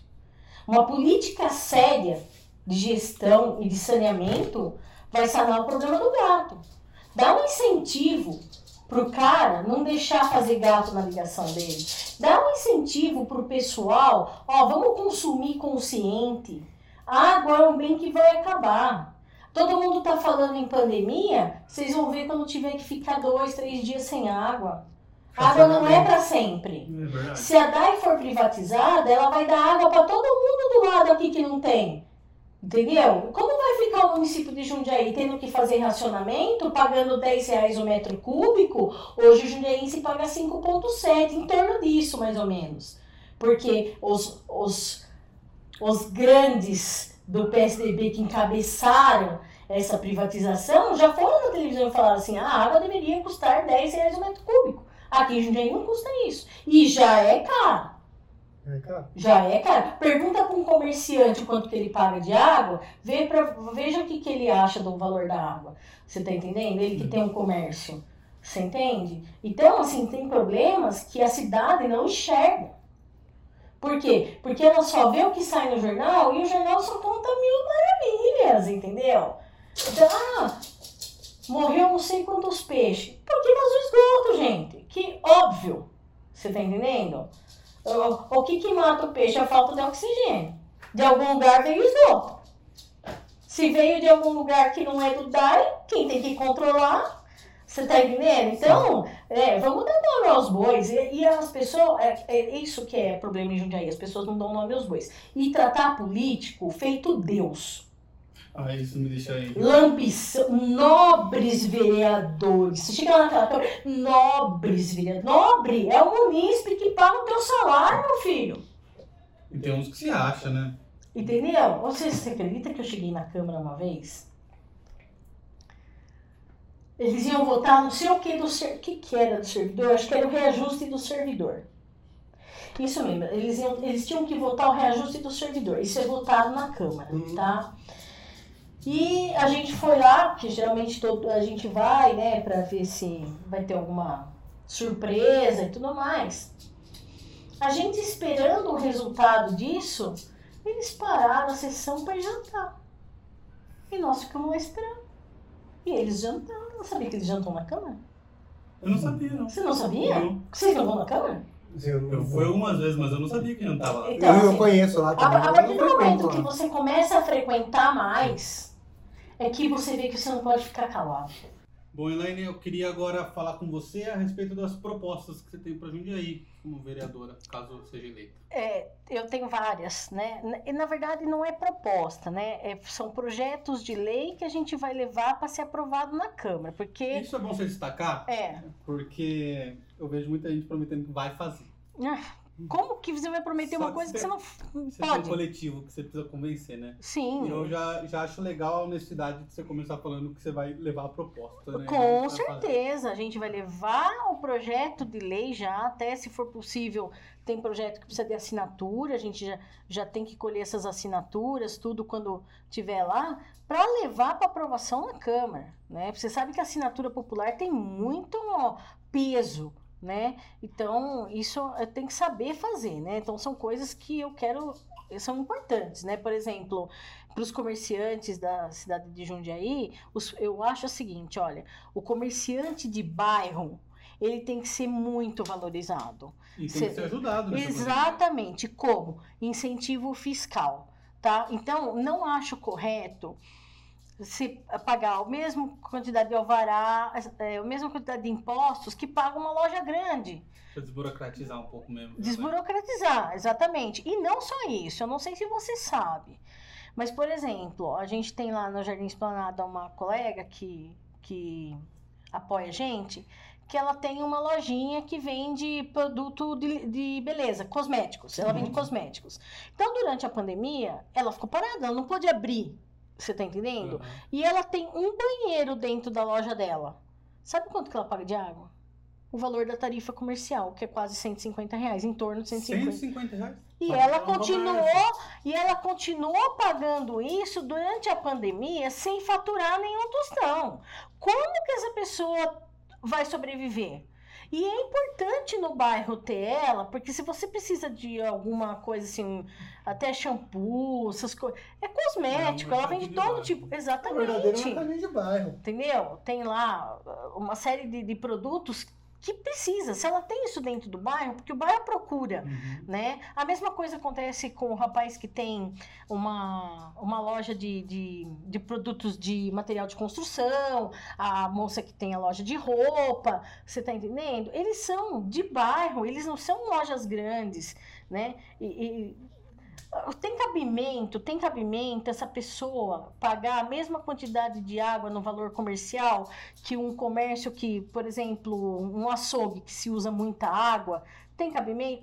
E até o esgoto é diferente, porque vai sangue de, de animal, todas essas coisas. Uhum. Não tem. Então, o que loja acontece? é descarga. O advogado, se você for abrir um escritório, seu escritório vai ser colocado como, como comercial. Você vai ter o quê? Um banheiro. E você vai ter que pagar 150 no mínimo por mês.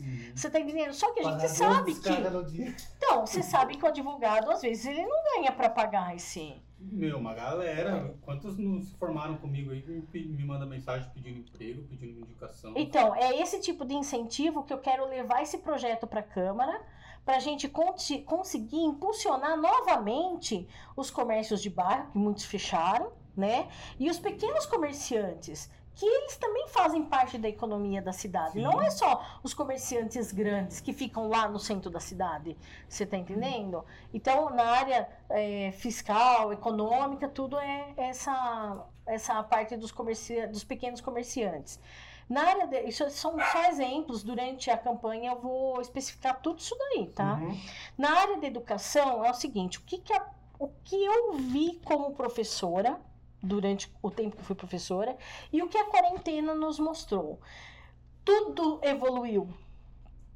E as crianças hoje já estão no mundo digital Já nasce no mundo. já nasce no mundo digital. Você tá entendendo? Então eu acho que tão importante quanto o livro é um tablet. E tão importante quanto o tablet é a criança ter acesso à internet. Para ela poder fazer aulas. Vamos para aula presencial, ótimo. O dever de casa você faz, transmite para a professora. Você tá entendendo? Já começar a modernizar isso na nossa cidade. Você tá entendendo? Eu acho isso essencial. Porque quando acontecer uma, uma quarentena dessa de novo, porque essa não é a primeira nem vai ser a única, a última, quando isso acontecer de novo, a criança já está preparada com uma plataforma digital.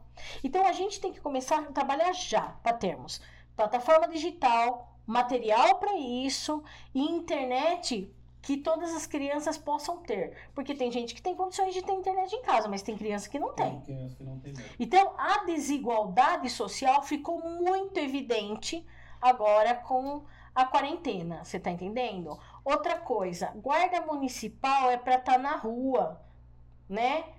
É, Fazendo ronda, pegando bandido, né? Pegar bandido, na verdade, só se, né? A guarda municipal não é para ir atrás de camelô tirar as coisas deles trabalhar. Camelô é trabalhador. Você consome dele se você quiser, a responsabilidade é sua. Você tá entendendo? Eu sempre comi bolo e tomei café, é, aliás, chocolate quente e bolo da senhora que vendia lá no terminal Vila Arens. Eu comia da Eu estação de nu- Francisco Morato. Nunca passei mal, tá? Estação A gente ia Francisco São. Paulo, comia milho, comia pudim, nunca passei mal. A responsabilidade de quem tá comendo é sua. Você tá entendendo? Como que eu posso exigir que essa mulher tenha todos os registros na vigilância sanitária? Ela precisa ganhar dinheiro, ela precisa sobreviver.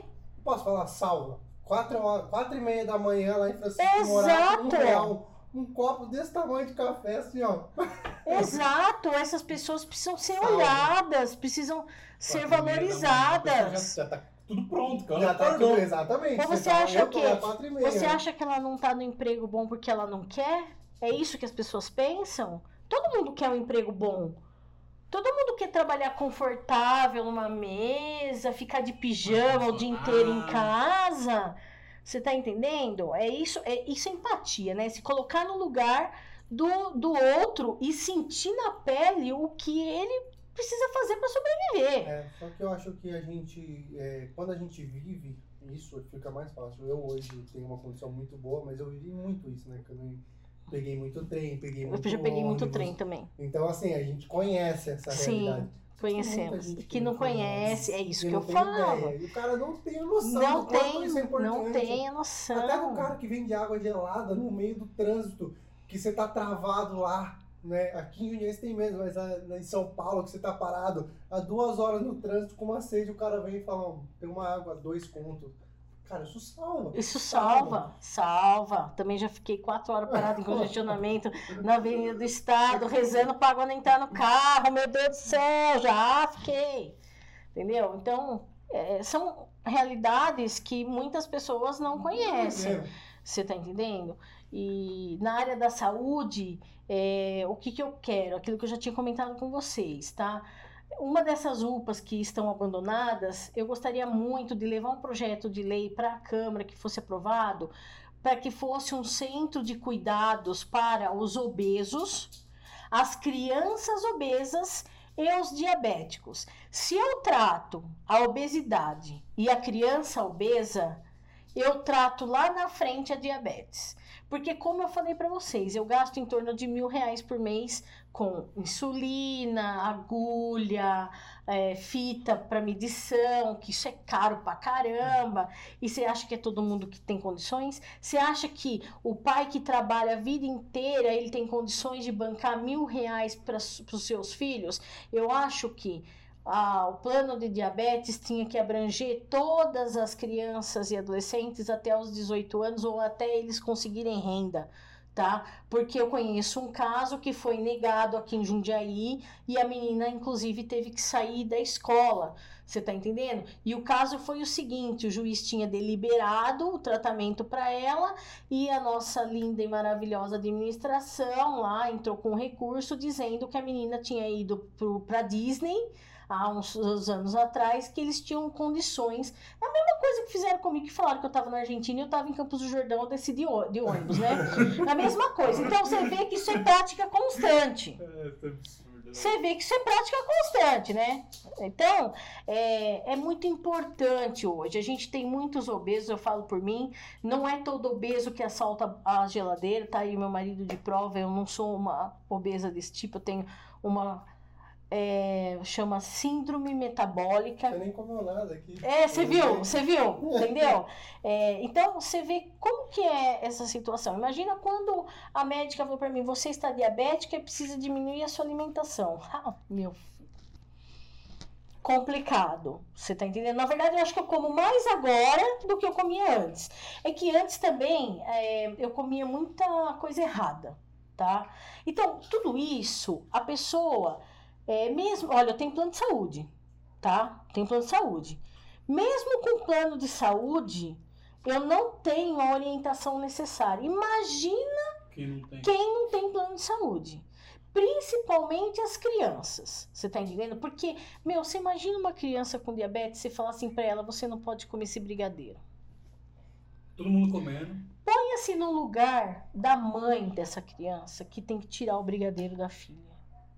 Você tá entendendo? Não é fácil, gente. Nossa, deve ser terrível. Não é fácil. Quem é mãe, eu não sou mãe. Não- graça- graças a Deus, é, eu falo graças a Deus por quê? Porque as três gestações que eu tive, eu podia ter crianças com problemas graves, então não nasceram, tá? Então eu, eu agradeço a Deus por não ter passado por um sofrimento de ver o seu filho nascer e morrer, porque isso é um sofrimento isso Nossa. isso é um sofrimento absurdo. Não tem, acho que, sofrimento maior. Você ter lá nove meses a sua barriga linda, maravilhosa. Imagina, eu com três meses já cultuava minha barriga.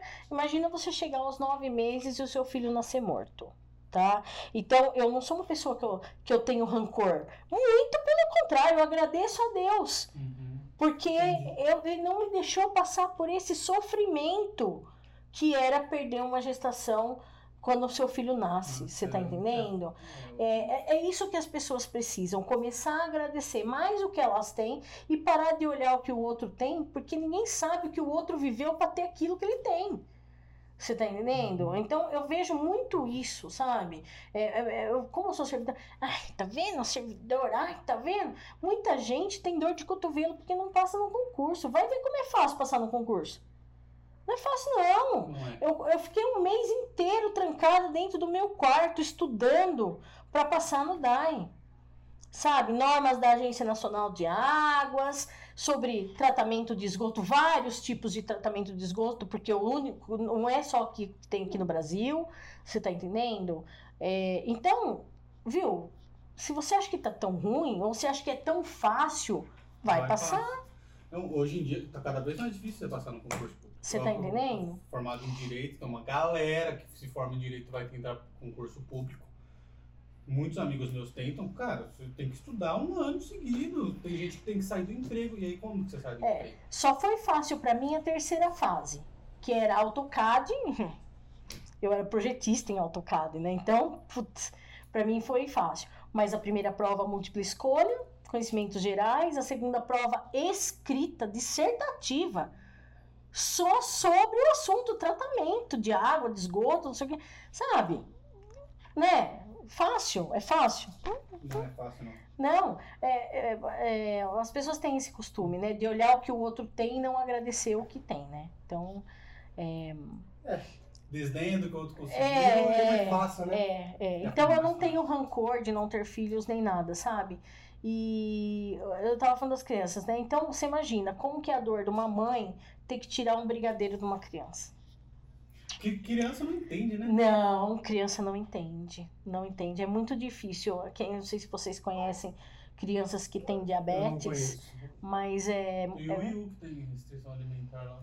O Will? É, toma quimioterapia. Ah, tá, mas aqui tem um problema no olho lá, né? Ah, então, aí tem as restrições alimentares. também. Então, você tá vendo? Falta um centro de cuidado especial para isso, né? E hoje, que nem eu falei, com mais fast food, mais obesidade. Cara, tem um documentário, tem um documentário na Netflix que, que tá falando sobre isso, né? É, chama, você lembra o nome? História, História alguma coisa, documentário. E o primeiro episódio é sobre fast food. E ele conta a trajetória... História em 20 minutos, um negócio assim. Não é 20 minutos, mas é, é uns, uns episódios de 20 a 25 minutos. É muito rápido os episódios, é muito legal, eu recomendo todos assistirem. E o primeiro episódio é sobre fast food. E ele conta a trajetória do fast food. O quão o fast food é importante para a economia Sim. mundial. Tem, tem conta o McDonald's, quando o McDonald's vai para a Rússia, que tem, para quem não sabe, tem a, a briga Estados Unidos e Rússia, e você tem uma empresa americana dentro da Rússia. E aí ele fala, o aumento do fast food acompanha o aumento da obesidade no planeta. Sim. E, mas você sabe, é, eu fiz muita terapia, tá? Fiz muita terapia e eu acho que eu acho que todo mundo precisa. Tem que ser obrigatório. Agora Todo mundo precisa. A terapia não é pra gente louca. Não é, não né? é. Não na, é. na verdade é o seguinte, teve um. eu, eu ia num horário, eu ia num horário, gente do céu, não, não é que a gente quer reparar, mas a gente que dá aula pra criança, tudo, eu tinha certeza que quem precisava da terapia era a mãe, não era a criança.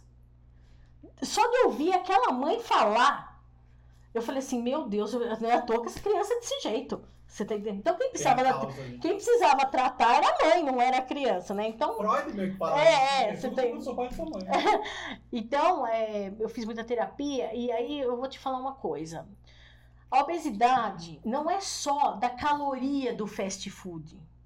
Quanto tempo você leva para comer um prato de arroz, feijão, salada, bife? E quanto tempo você leva para comer um McDonald's com a sua batatinha frita? Então, isso envolve ansiedade, isso envolve compulsão, e é onde tudo piora a situação da obesidade, tá? Então, é por isso que a terapia é importante. Mas você acha que o SUS te dá terapia? Não. pro obeso, pra criança obesa entender que ela pode comer o McDonald's, ela pode. Todos os dias, em todas as refeições, não. O SUS não entra nessa esfera em nenhum, nenhum momento? Aqui eu nunca vi isso. Não, eu falo porque até o hospital privado é muito difícil, né? O hospital privado. Ele tem aqueles grupos, Isso, né? Ele tem aqueles grupos que já contam uma história que a gente já conhece. Porque, na verdade, todo mundo sabe que você tem que cortar o açúcar, que você tem que cortar a farinha branca. Você tá Não, eu entendendo? falo porque também eu, eu passei por psicólogo porque eu, eu, eu acho super importante e tal, só que assim, é, cinco sessões. Ainda meu convênio é bom. O meu, da, da minha esposa era de 5 a 10 sessões, o meu acho que era 20 e acabou. Depois disso você tinha que pagar. Então, assim, cinco sessões, 10 sessões, você não faz um tratamento, entendeu? Então acho que Não, nem o tratamento privado- é coisa de ano. é, exatamente, isso que eu tô falando. Você tem que ver uma vez por, por semana ou duas vezes por semana, Sim. tem o caso. E aí, tipo, não é muito. Uhum. E aí, eu, por isso que eu englobei. A esfera pública, o hospital público, não dá em nenhum, nenhuma instância assim, ah, essa pessoa realmente precisa e tal. Não que eu saiba, porque eu conheço de várias pessoas que precisam e Não consegue. Não acho que conseguem. Pode ser até Você não consegue em clínico. Então, pode ser até que dê, mas deve ser uma baita burocracia pra você Eu fiquei dois anos. Fazer. Eu fiquei dois anos na fila de espera de um dermatologista. Nossa. Porque eu tenho essas. é, eles falam que é brotinho da pele, sabe? Essas pelinhas que nascem. E eu, eu- antigamente o convênio não tirava, né? Agora, como eu tenho é, propensão a câncer de pele, então eles tiram, né? Não é bem essa a, a forma de falar, mas pra gente poder entender. Uhum. Porque termo médico também não é comigo, tá? Mas o que acontece? Agora eles tiram, mas antigamente eles não tiravam. Mas eles falaram pra mim, ah, entra na fila do SUS que eles tiram dois anos pro cara virar pra mim e falar assim, ah, mas ela não tá tão grande, não, não vamos tirar nesse momento. É absurdo, né? Entendeu? O- o E é o negócio crescendo. E o negócio crescendo. Eu cheguei a tirar com um tamanho assim, ó.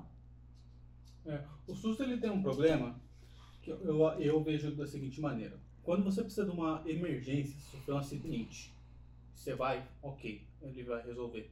O problema é quando você precisa marcar uma consulta. É, a gente teve um caso na família que precisava fazer um exame de mama, né? Pra, pra ver se tinha um tumor lá ou não. Meu, se tivesse um tumor lá, tinha ficado 200 vezes maior no tanto de demora que precisa fazer o E exame. quantas morreram nessa fila? Quantas? Ah, E Ainda nós, nós tivemos condições de pagar o convênio e tal, e aí você acelera o processo e resolve. Sim, Mas, meu, a maioria das pessoas não tem como pagar um convênio. exatamente, a gente exatamente. é uma exceção à regra, né? Então, é, esses são alguns das, uma- algumas das coisas que eu quero trazer. É, outra coisa que eu acho importantíssimo, importantíssimo, não- nós temos um puta lugar para fazer eventos. Festa da U, Parque Comendador Antônio Borim, Que é o Parque da Uva. festa da Parque da Uva. Quantas vezes você vê ele sendo usado por ano? Acho que é na É, festa do semana morango, que não, na festa do morango, na festa da uva. Então, aí os caras metem um festival do torresmo lá no meio do nada. Vocês ficaram sabendo, né? Torresmo Day? Você você não viu o festival do torresmo que foi lá na cidade administrativa? Que não existe. cidade. Não, eu não vou falar nada sobre isso aí. Isso eu não vou falar nada. Né? O Jundiaense, ele dorme no ponto, né? Não é possível um negócio desse. Fizeram lá no meio do barco, choveu. Você tá entendendo? Sem estrutura, sem a tal da vigilância sanitária que eles cobram dos camelôs. Você tá entendendo? Então, gente, que isso? A gente tem um parque, você pode ter um festival de rock todo julho. Que 15 de julho é dia, entendeu? Roqueira. Tá? E tem banda Então, municipal um monte. monte! Dá oportunidade pros é, artistas muni- do município. Inclusive, eu quero mandar um beijo pro pessoal do Illinois. Olha lá. O Thiago Evandro, que os meninos mandam muito bem. Tá vendo? Então, é isso. Você pode ter. Por que, que, o, por que, que o carnaval não podia ser lá no Parque da Uva, que já tem banheiro? Você não precisa ter estrutura de banheiro Fazer químico. ali, né? Você tá entendendo? E- Eu sou contra dar dinheiro pra desfile, tá? Não vem com conversa fiada pra cima de mim, porque isso aí eu sou contra totalmente, tá? Se a escola de samba quer se manter, ela que use o dinheiro dela, não o dinheiro do município, tá? Eu não sou a favor disso. Pode, pode falar mesmo. Eu, disse, eu já sei que eu vou perder um monte de voto. entendeu? Mas é verdade, gente. Como é que pode pegar dinheiro do município para dar na mão de escola de samba? Mas Isso não não pode acontecer. Ah, eu acho que não. É, é que assim, né? Isso, é, isso não é transparente, você tá É, vendo? é. Eu tô falando de uma coisa que eu sei. Se não é isso, por favor, alguém me explique. Porque a gente não sabe. Não, porque eu tô falando isso porque eu pensava exatamente como você pensa. E Hum. aí uma vez eu, eu precisei fazer um trabalho para a faculdade lá e, e tem muitas pesquisas que não sei em Jundiaí, tá? Essa pesquisa era de São Paulo. Então São Paulo e são Rio. níveis e níveis. É. Que a cada um real investido no carnaval voltavam oito. Em São Paulo. São, São Paulo, Paulo e Rio. Eram as Uhum. pesquisas que tinham. Jundiaí eu não sei. é. É transparente? Eu não sei. Eu não sei quanto volta, até pelo porque- tamanho da festa. é. Eu, eu imagino, gringo vai para São Paulo, gringo vai para o Rio. Gringo não vem para Jundiaí. Então eu não sei quanto isso vai e vem. Porque mas eu você acho que tem é uma série que de você coisas tem que estudar. envolvem, né? Principalmente São Paulo e Rio, é falar, "Ah, eu não dou dinheiro, mas é, quando você dá dinheiro para a escola no, em São Paulo e no Rio, quantas pessoas não, não pegam um hotel? Quantas pessoas não gastam ali, não vêm para essas cidades? Então você gera economia de uma maneira muito agressiva. Mas é costureiro, trabalho, É, Não, aí isso, tudo né? bem, você concorda? É uma festa de grande porte. É, é Mas o que eu tô te falando. Eu mas não é- sei. é, mas será Pode ser que Jundiaí é pequeno porte? É pequeno porte no sentido comparado. Mas, cara, quantas pessoas não são envolvidas em carnaval? Quanto carnaval não gera de emprego? Então, mas tipo. Na cidade de Jundiaí? Então, durante quanto tempo? Um ano? Um ano, né? Um ano. Porque É que tem uma tia nossa que ela É, faz a nossa tia faz carnaval. fantasia. E assim, E é o ano inteiro É o ano trabalhando. inteiro trabalhando. É o ano inteiro trabalhando. Então, então, mas a, a escola de samba não vende essa fantasia pra pessoa desfilar? Vende Depende. porque já. Depende. Ah, então. Depende. É, é, é, tem isso aí. Então, depende. será que é, É, depende por porque exemplo. ela ganha um dinheiro da prefeitura, então de certas pessoas não ela não vai que cobrar? não tenha lucro. Eu acredito que a escola de samba, no final das contas, tenha lucro. E isso é Ninguém, ninguém hoje faz nada se não Porque tiver isso- lucro. Isso que você É. falou, isso que você falou pra É gente, comércio, não é gente. transparente. Não é transparente. Isso não é A, a transparente. minha ideia de não dar dinheiro para o carnaval é por conta disso, de que não é transparente. Um dia que mostrarem pra mim, não, tá gerando renda, tá Sim. gerando emprego, tá não sei. Ai, tudo bem. Porque tem, tem fantasias no Rio que são muito caras. Que o cara paga, tipo assim, 20 Então, mil, mas esses 15 destaques, mil. esses destaques, eles desfilam em bailes de gala. Então, geralmente foi um estilista que fez pra ele, e o estilista põe em bailes de gala para ele ganhar prêmios. Uhum. E aí ele acaba saindo numa escola ou outra que faz uma parceria, alguma coisa assim, porque as escolas têm que ter os destaques, tá? Então, isso eu já vi na TV, por isso que eu tô falando É. pra vocês, tá? É, e eu falei, eu falei só pra, pra abrir o debate também.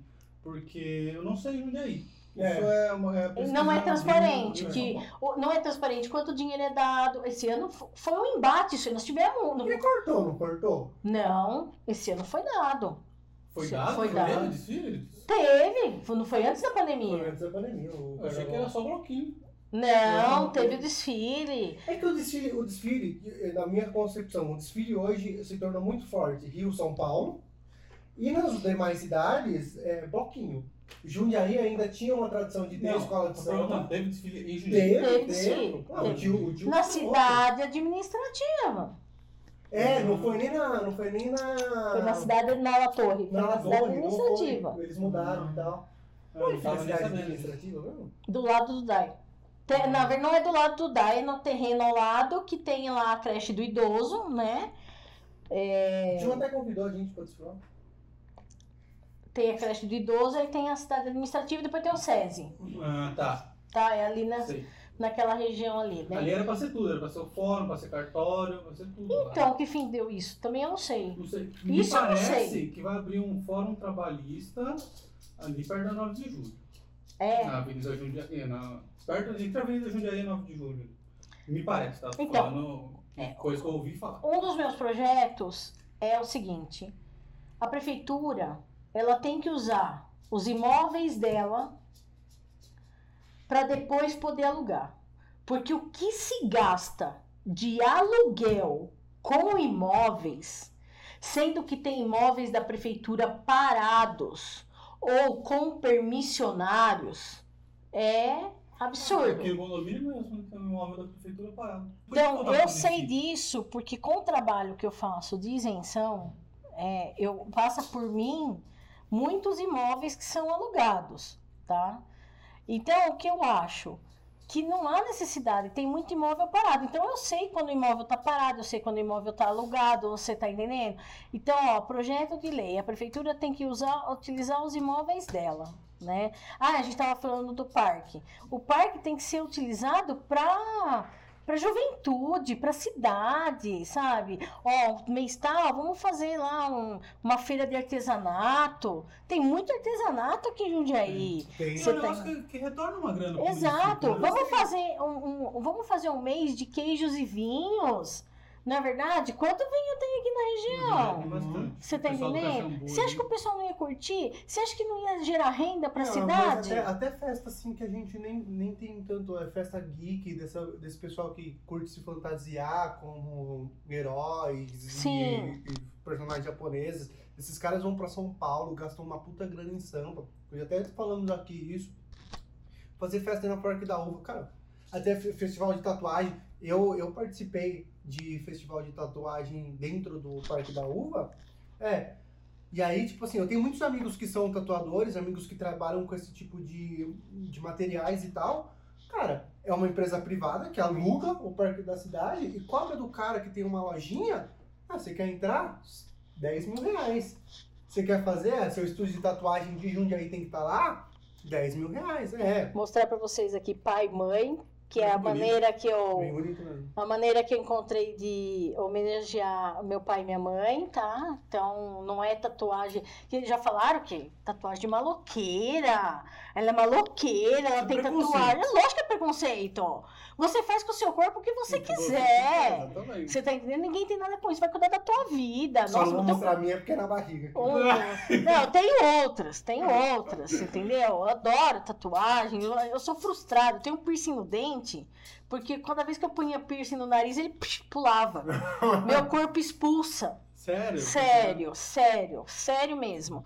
Então aí eu pus no dente, porque no dente ele fica pelo menos por um ano e pouquinho Eu ele tenho fica. problema de né? tatuagem, meu corpo espelha a tinta. Ah, jura? É, dá esse. Diz que o vermelho é mais complicado, né? É. E ele tem a perna fechada. Eu tenho a É. perna fechada. Olha, eu já não tenho problema com tatuagem, adoro, só tenho um problema, tatuagem, dinheiro. É. Mas se eu tivesse grana, cara, ixi, Maria do céu, mas eu gosto, tá? E eu acho que isso é normal e eu acho que as pessoas têm que respeitar. Ah, que é todo Né? mundo tem tatuagem. É, não é porque. Então, você imagina, você fala um negócio desse, onde que. No meu processo fica caracterizado que eles falam que eu vivo na riqueza. Como é que eu posso ser deficiente? Que eu vivo na riqueza. Ah, é Eu, eu vi, eu vou. Olha só, eu, eu vou em festa italiana. Adoro, saudade. Você tá entendendo? Sim. Eu, eu vou fazer churrasco. Então, o deficiente não pode ser loira, cheirosa, gata, pra vocês. Não tem nada a ver, gente. O que, que é isso? Isso é puro preconceito, discriminação. Você tá entendendo? A ponto de mandar a foto pro juiz pra confundir o juiz. Como que é isso? É, aquela história lá de, da Argentina. Ah, tá, tá. da né? Fora que elas pegaram e foram medir do meu carro até onde eu trabalho, né? Duas-. Duas advogadas de 50 quilos, que pesa, sei lá quanto que pesa aquilo lá, eu peso 130.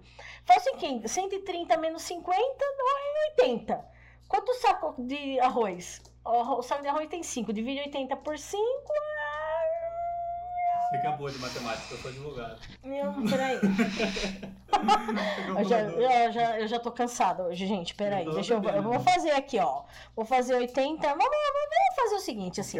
Fa- 12 sacos é 60 quilos, certo? Então você põe mais 4, 16 sacos. Desce a ladeira com 16 sacos de arroz de 5 quilos nos braços. Não ia Não, tá. e não é só isso, né? né? Porque tem, tem todos os outros caminhos. também. Tem todos os outros caminhos, você tá entendendo? Só que a, a dificuldade, às vezes, não era que eu não conseguia descer por conta do meu peso.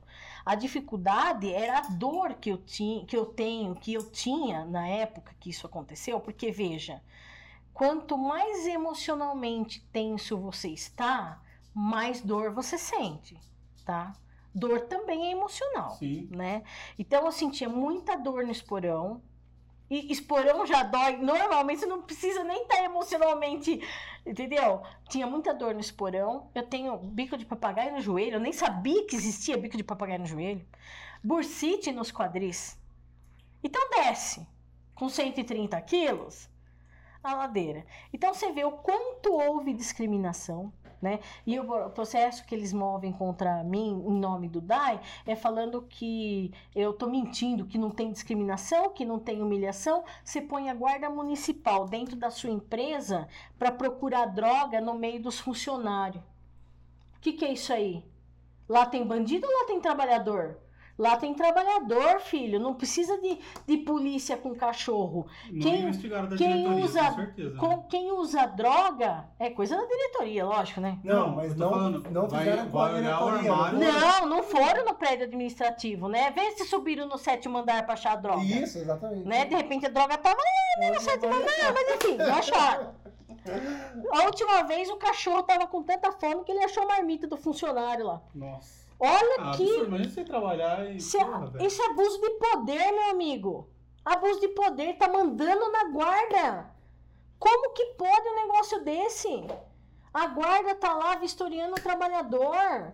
Todo mundo, se- as pessoas lá dentro sabem quem usa droga. Como em qualquer outra empresa tem as pessoas que usam droga. Tem eh, programa lá dentro. Você acha que precisa disso?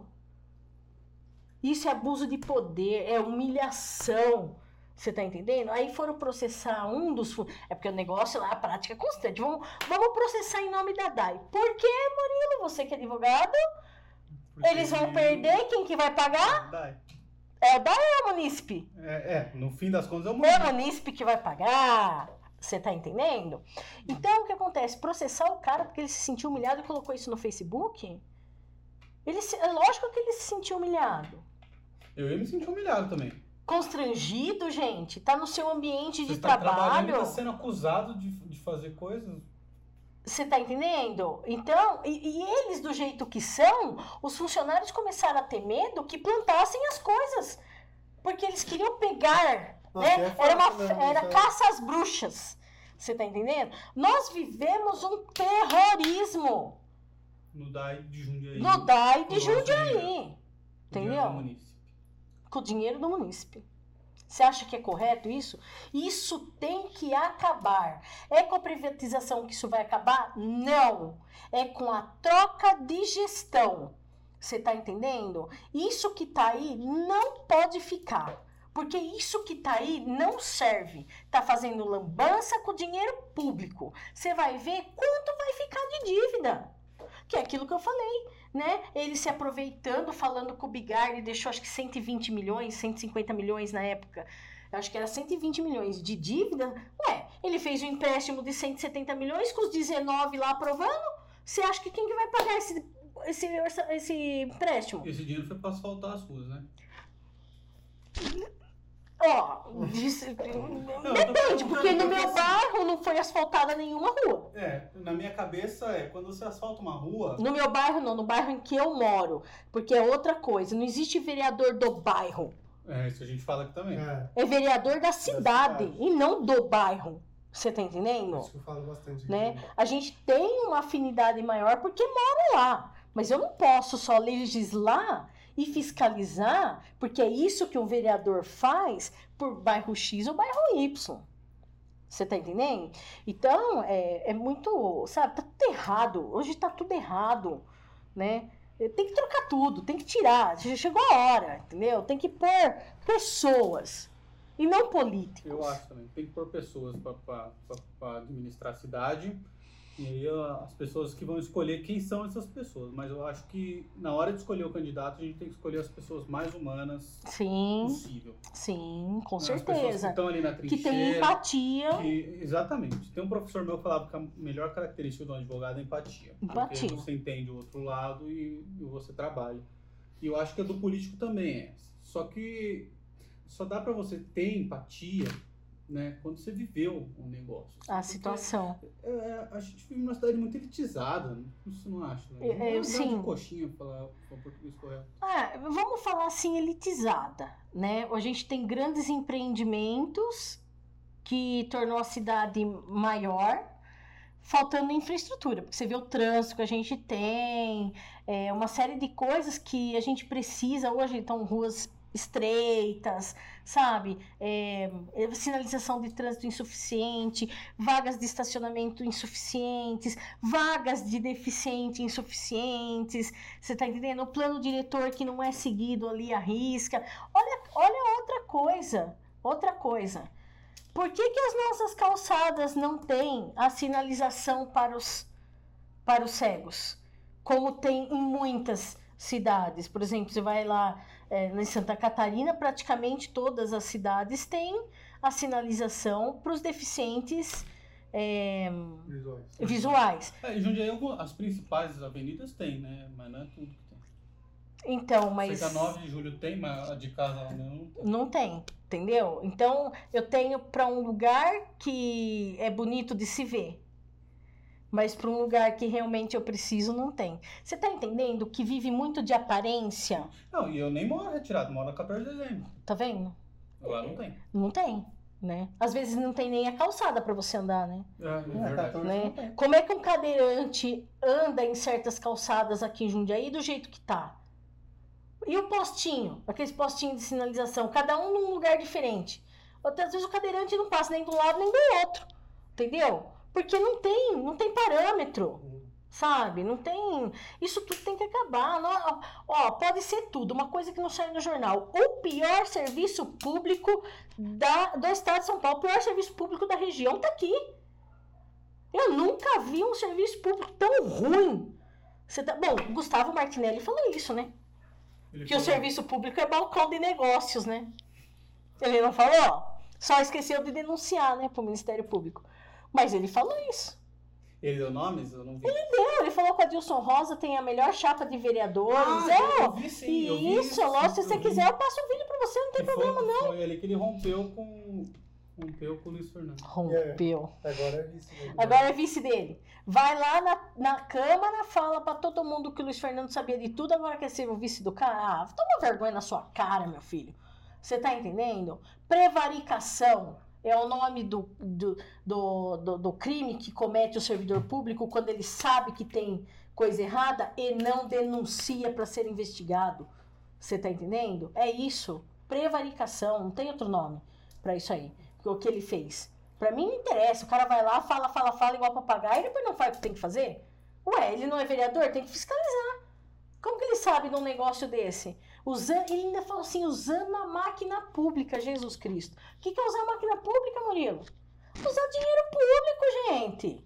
O que, que, que, o povo não entendeu? E agora não vai ter debate. Por que, que não vai ter debate? São 13 candidatos a prefeito na cidade e não vai ter debate.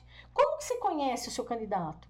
Através do debate, através de, de, de é, é, eventos como esse que a gente está fazendo, que eu estou conversando com vocês. Você está entendendo? É assim que você conhece seu candidato. Cara, hoje vai, vai dificultar muito, né? Vai dificultar muito o eleitor. Vai, lógico que vai. Sem debate. Porque no debate você pega, né? No debate. E o debate tem é crucial, mais, tem mais. Mexeram tantos pauzinhos que a TVT não vai passar a propaganda de Jundiaí. Vai passar de Sorocaba, vai passar de Campinas. Você tá de brincadeira comigo, né, fi? Como assim não vai passar? Não vai passar. Vocês não tem? viram na TV? Na TV não, saiu no G1 ontem. Eu não vi. Não, a TV tem. é, A, nossa, a gente não tem TVT em Jundiaí, né? De Sorocaba? É. Então vai passar de Sorocaba. Quem é de Campinas? Vai passar de Campinas. E aí, Jundiaí, você não vai assistir a propaganda eleitoral de Jundiaí? Não.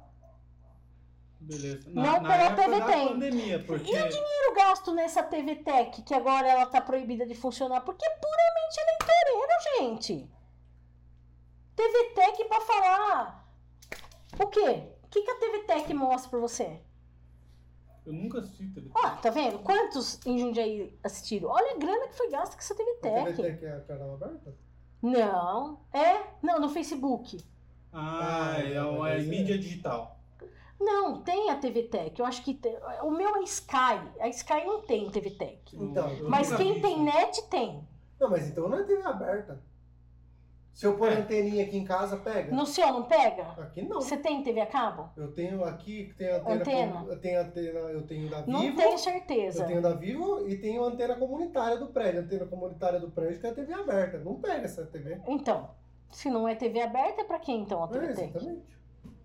Você entendeu que tem muita coisa que não é clara? Uhum. Muita coisa, muita, Muita coisa, coisa. que a gente, a gente não sabe, né? Não sabe, Porque ou não lembra. A gente fica surpreendido com alguma coisa de Jundiaí. Exatamente. Então, assim, as pessoas têm que votar em pessoas que estão a par da sua cidade, que entendem os problemas da cidade. Você está entendendo? Eu falo com segurança do serviço público porque eu trabalho numa empresa que presta serviço público. E eu sei o quanto a terceirizada tem atrapalhado isso. Uhum. Você está entendendo? E a desvalorização do, do, do funcionário público também é péssimo, né? Que é aquilo que eu falei, qual é, onde que o funcionário público tem culpa se não tem remédio no posto, se não tem vaga na creche, viu? Vai cobrar do prefeito, não vai lamber ele. Vai lá cobrar dele. O povo não vai cobrar dele. É isso que tá errado. Você tá entendendo? Vê as promessas, o cara não cumpre, arranca o cara fora. Já teve a oportunidade dele. E não fez. Você tá entendendo? E não ficou bom. Porque eu quero ver quando esse cara sair, o rombo que vai deixar nessa cidade aqui. E aí a culpa fica pro outro depois. né? Ah, é sempre assim. É sempre assim. É sempre assim. Por isso que você tem que fazer uma troca generalizada. Tá? Trocar metade não resolve. Infelizmente, né? Você vê hoje todos os candidatos, todos os vereadores de hoje, os 19, né, 18, 18 dos vereadores são dos partidos que coligam com o nosso prefeito. Então, se você votar em qualquer um deles, mais nesse prefeito, você vai votar pela mesma coisa que tá aí, tá bom? Tá, né? Entendeu? É isso, gente. É isso. Como é que pode um negócio desse? Sem uma representação feminina na Câmara, sem nenhuma representação feminina na Câmara. Você tá entendendo? Com projetos que são é, absurdamente desrespeitosos, tanto com a população quanto com o dinheiro público. E você sabe que Jundiaí, se eu não me engano, é a sétima cidade com maior número de projetos inconstitucionais, né? Ah, é? Vocês não tô sabiam disso? não sabia. Ah, gente! Contrata eu pra jornalista. Contrata eu pra é jornalista que é bom de bar. Co- É, contrata eu pra jornalista. E ninguém tem informação pra fazer o que tá fazendo. É, Você entendeu? É, mas é mesmo. Tudo isso eu tenho documentado, tá? E só não, às vezes a gente eh, se perde um pouco no número, mas eh, é uma coisa que você quer ser sétimo lugar? Ou É. sexto, ou quinto, ou nono. Você é bem posicionado numa coisa ruim. não É. é bom. Quer dizer, os caras são, os caras são pagos para legislar e aí eles criam projetos de lei que são inconstitucionais. Tá de brincadeira comigo, o cara só faz isso. Você tá entendendo? Ah, porque ele asfaltou, porque ele cortou, mas ele não é para isso. Você tá entendendo? Sim, eu entendo. Gente- o, o nosso, o nosso objetivo aqui é educar as pessoas também, né? É. O eleitor. É aquilo que eu falei pra você do vice-prefeito. O que faz um vice-prefeito? Um vice-prefeito, ele substitui o prefeito quando convocado. Você tá entendendo? Uhum. Mas E o nosso não teve outra oportunidade. né? tem, ele não, ele ele não tem o que fazer. Ele vai, ele vai o quê? Ele vai invadir o espaço do prefeito? Ele não é louco. Gente louca faz isso. Então, às vezes, o munícipe está cobrando coisas que não pode cobrar, entendeu? E quando deveria cobrar fiscalização, legislação, não cobra. Você tá entendendo? Se as leis existem, é para ser cumpridas. Né? A gente já viu aqui a lei da sede não sendo cumprida, outra lei que não foi cumprida foi dar os 150 reais para as famílias em vulnerabilidade, assim que foi decretado calamidade pública. Se você ler a lei, você sabe que você tinha X tempo para pagar, para quem que você tinha que pagar, você tá entendendo? E burlaram isso. Gente, não pode, lei é para ser cumprida, acabou. Você tá entendendo?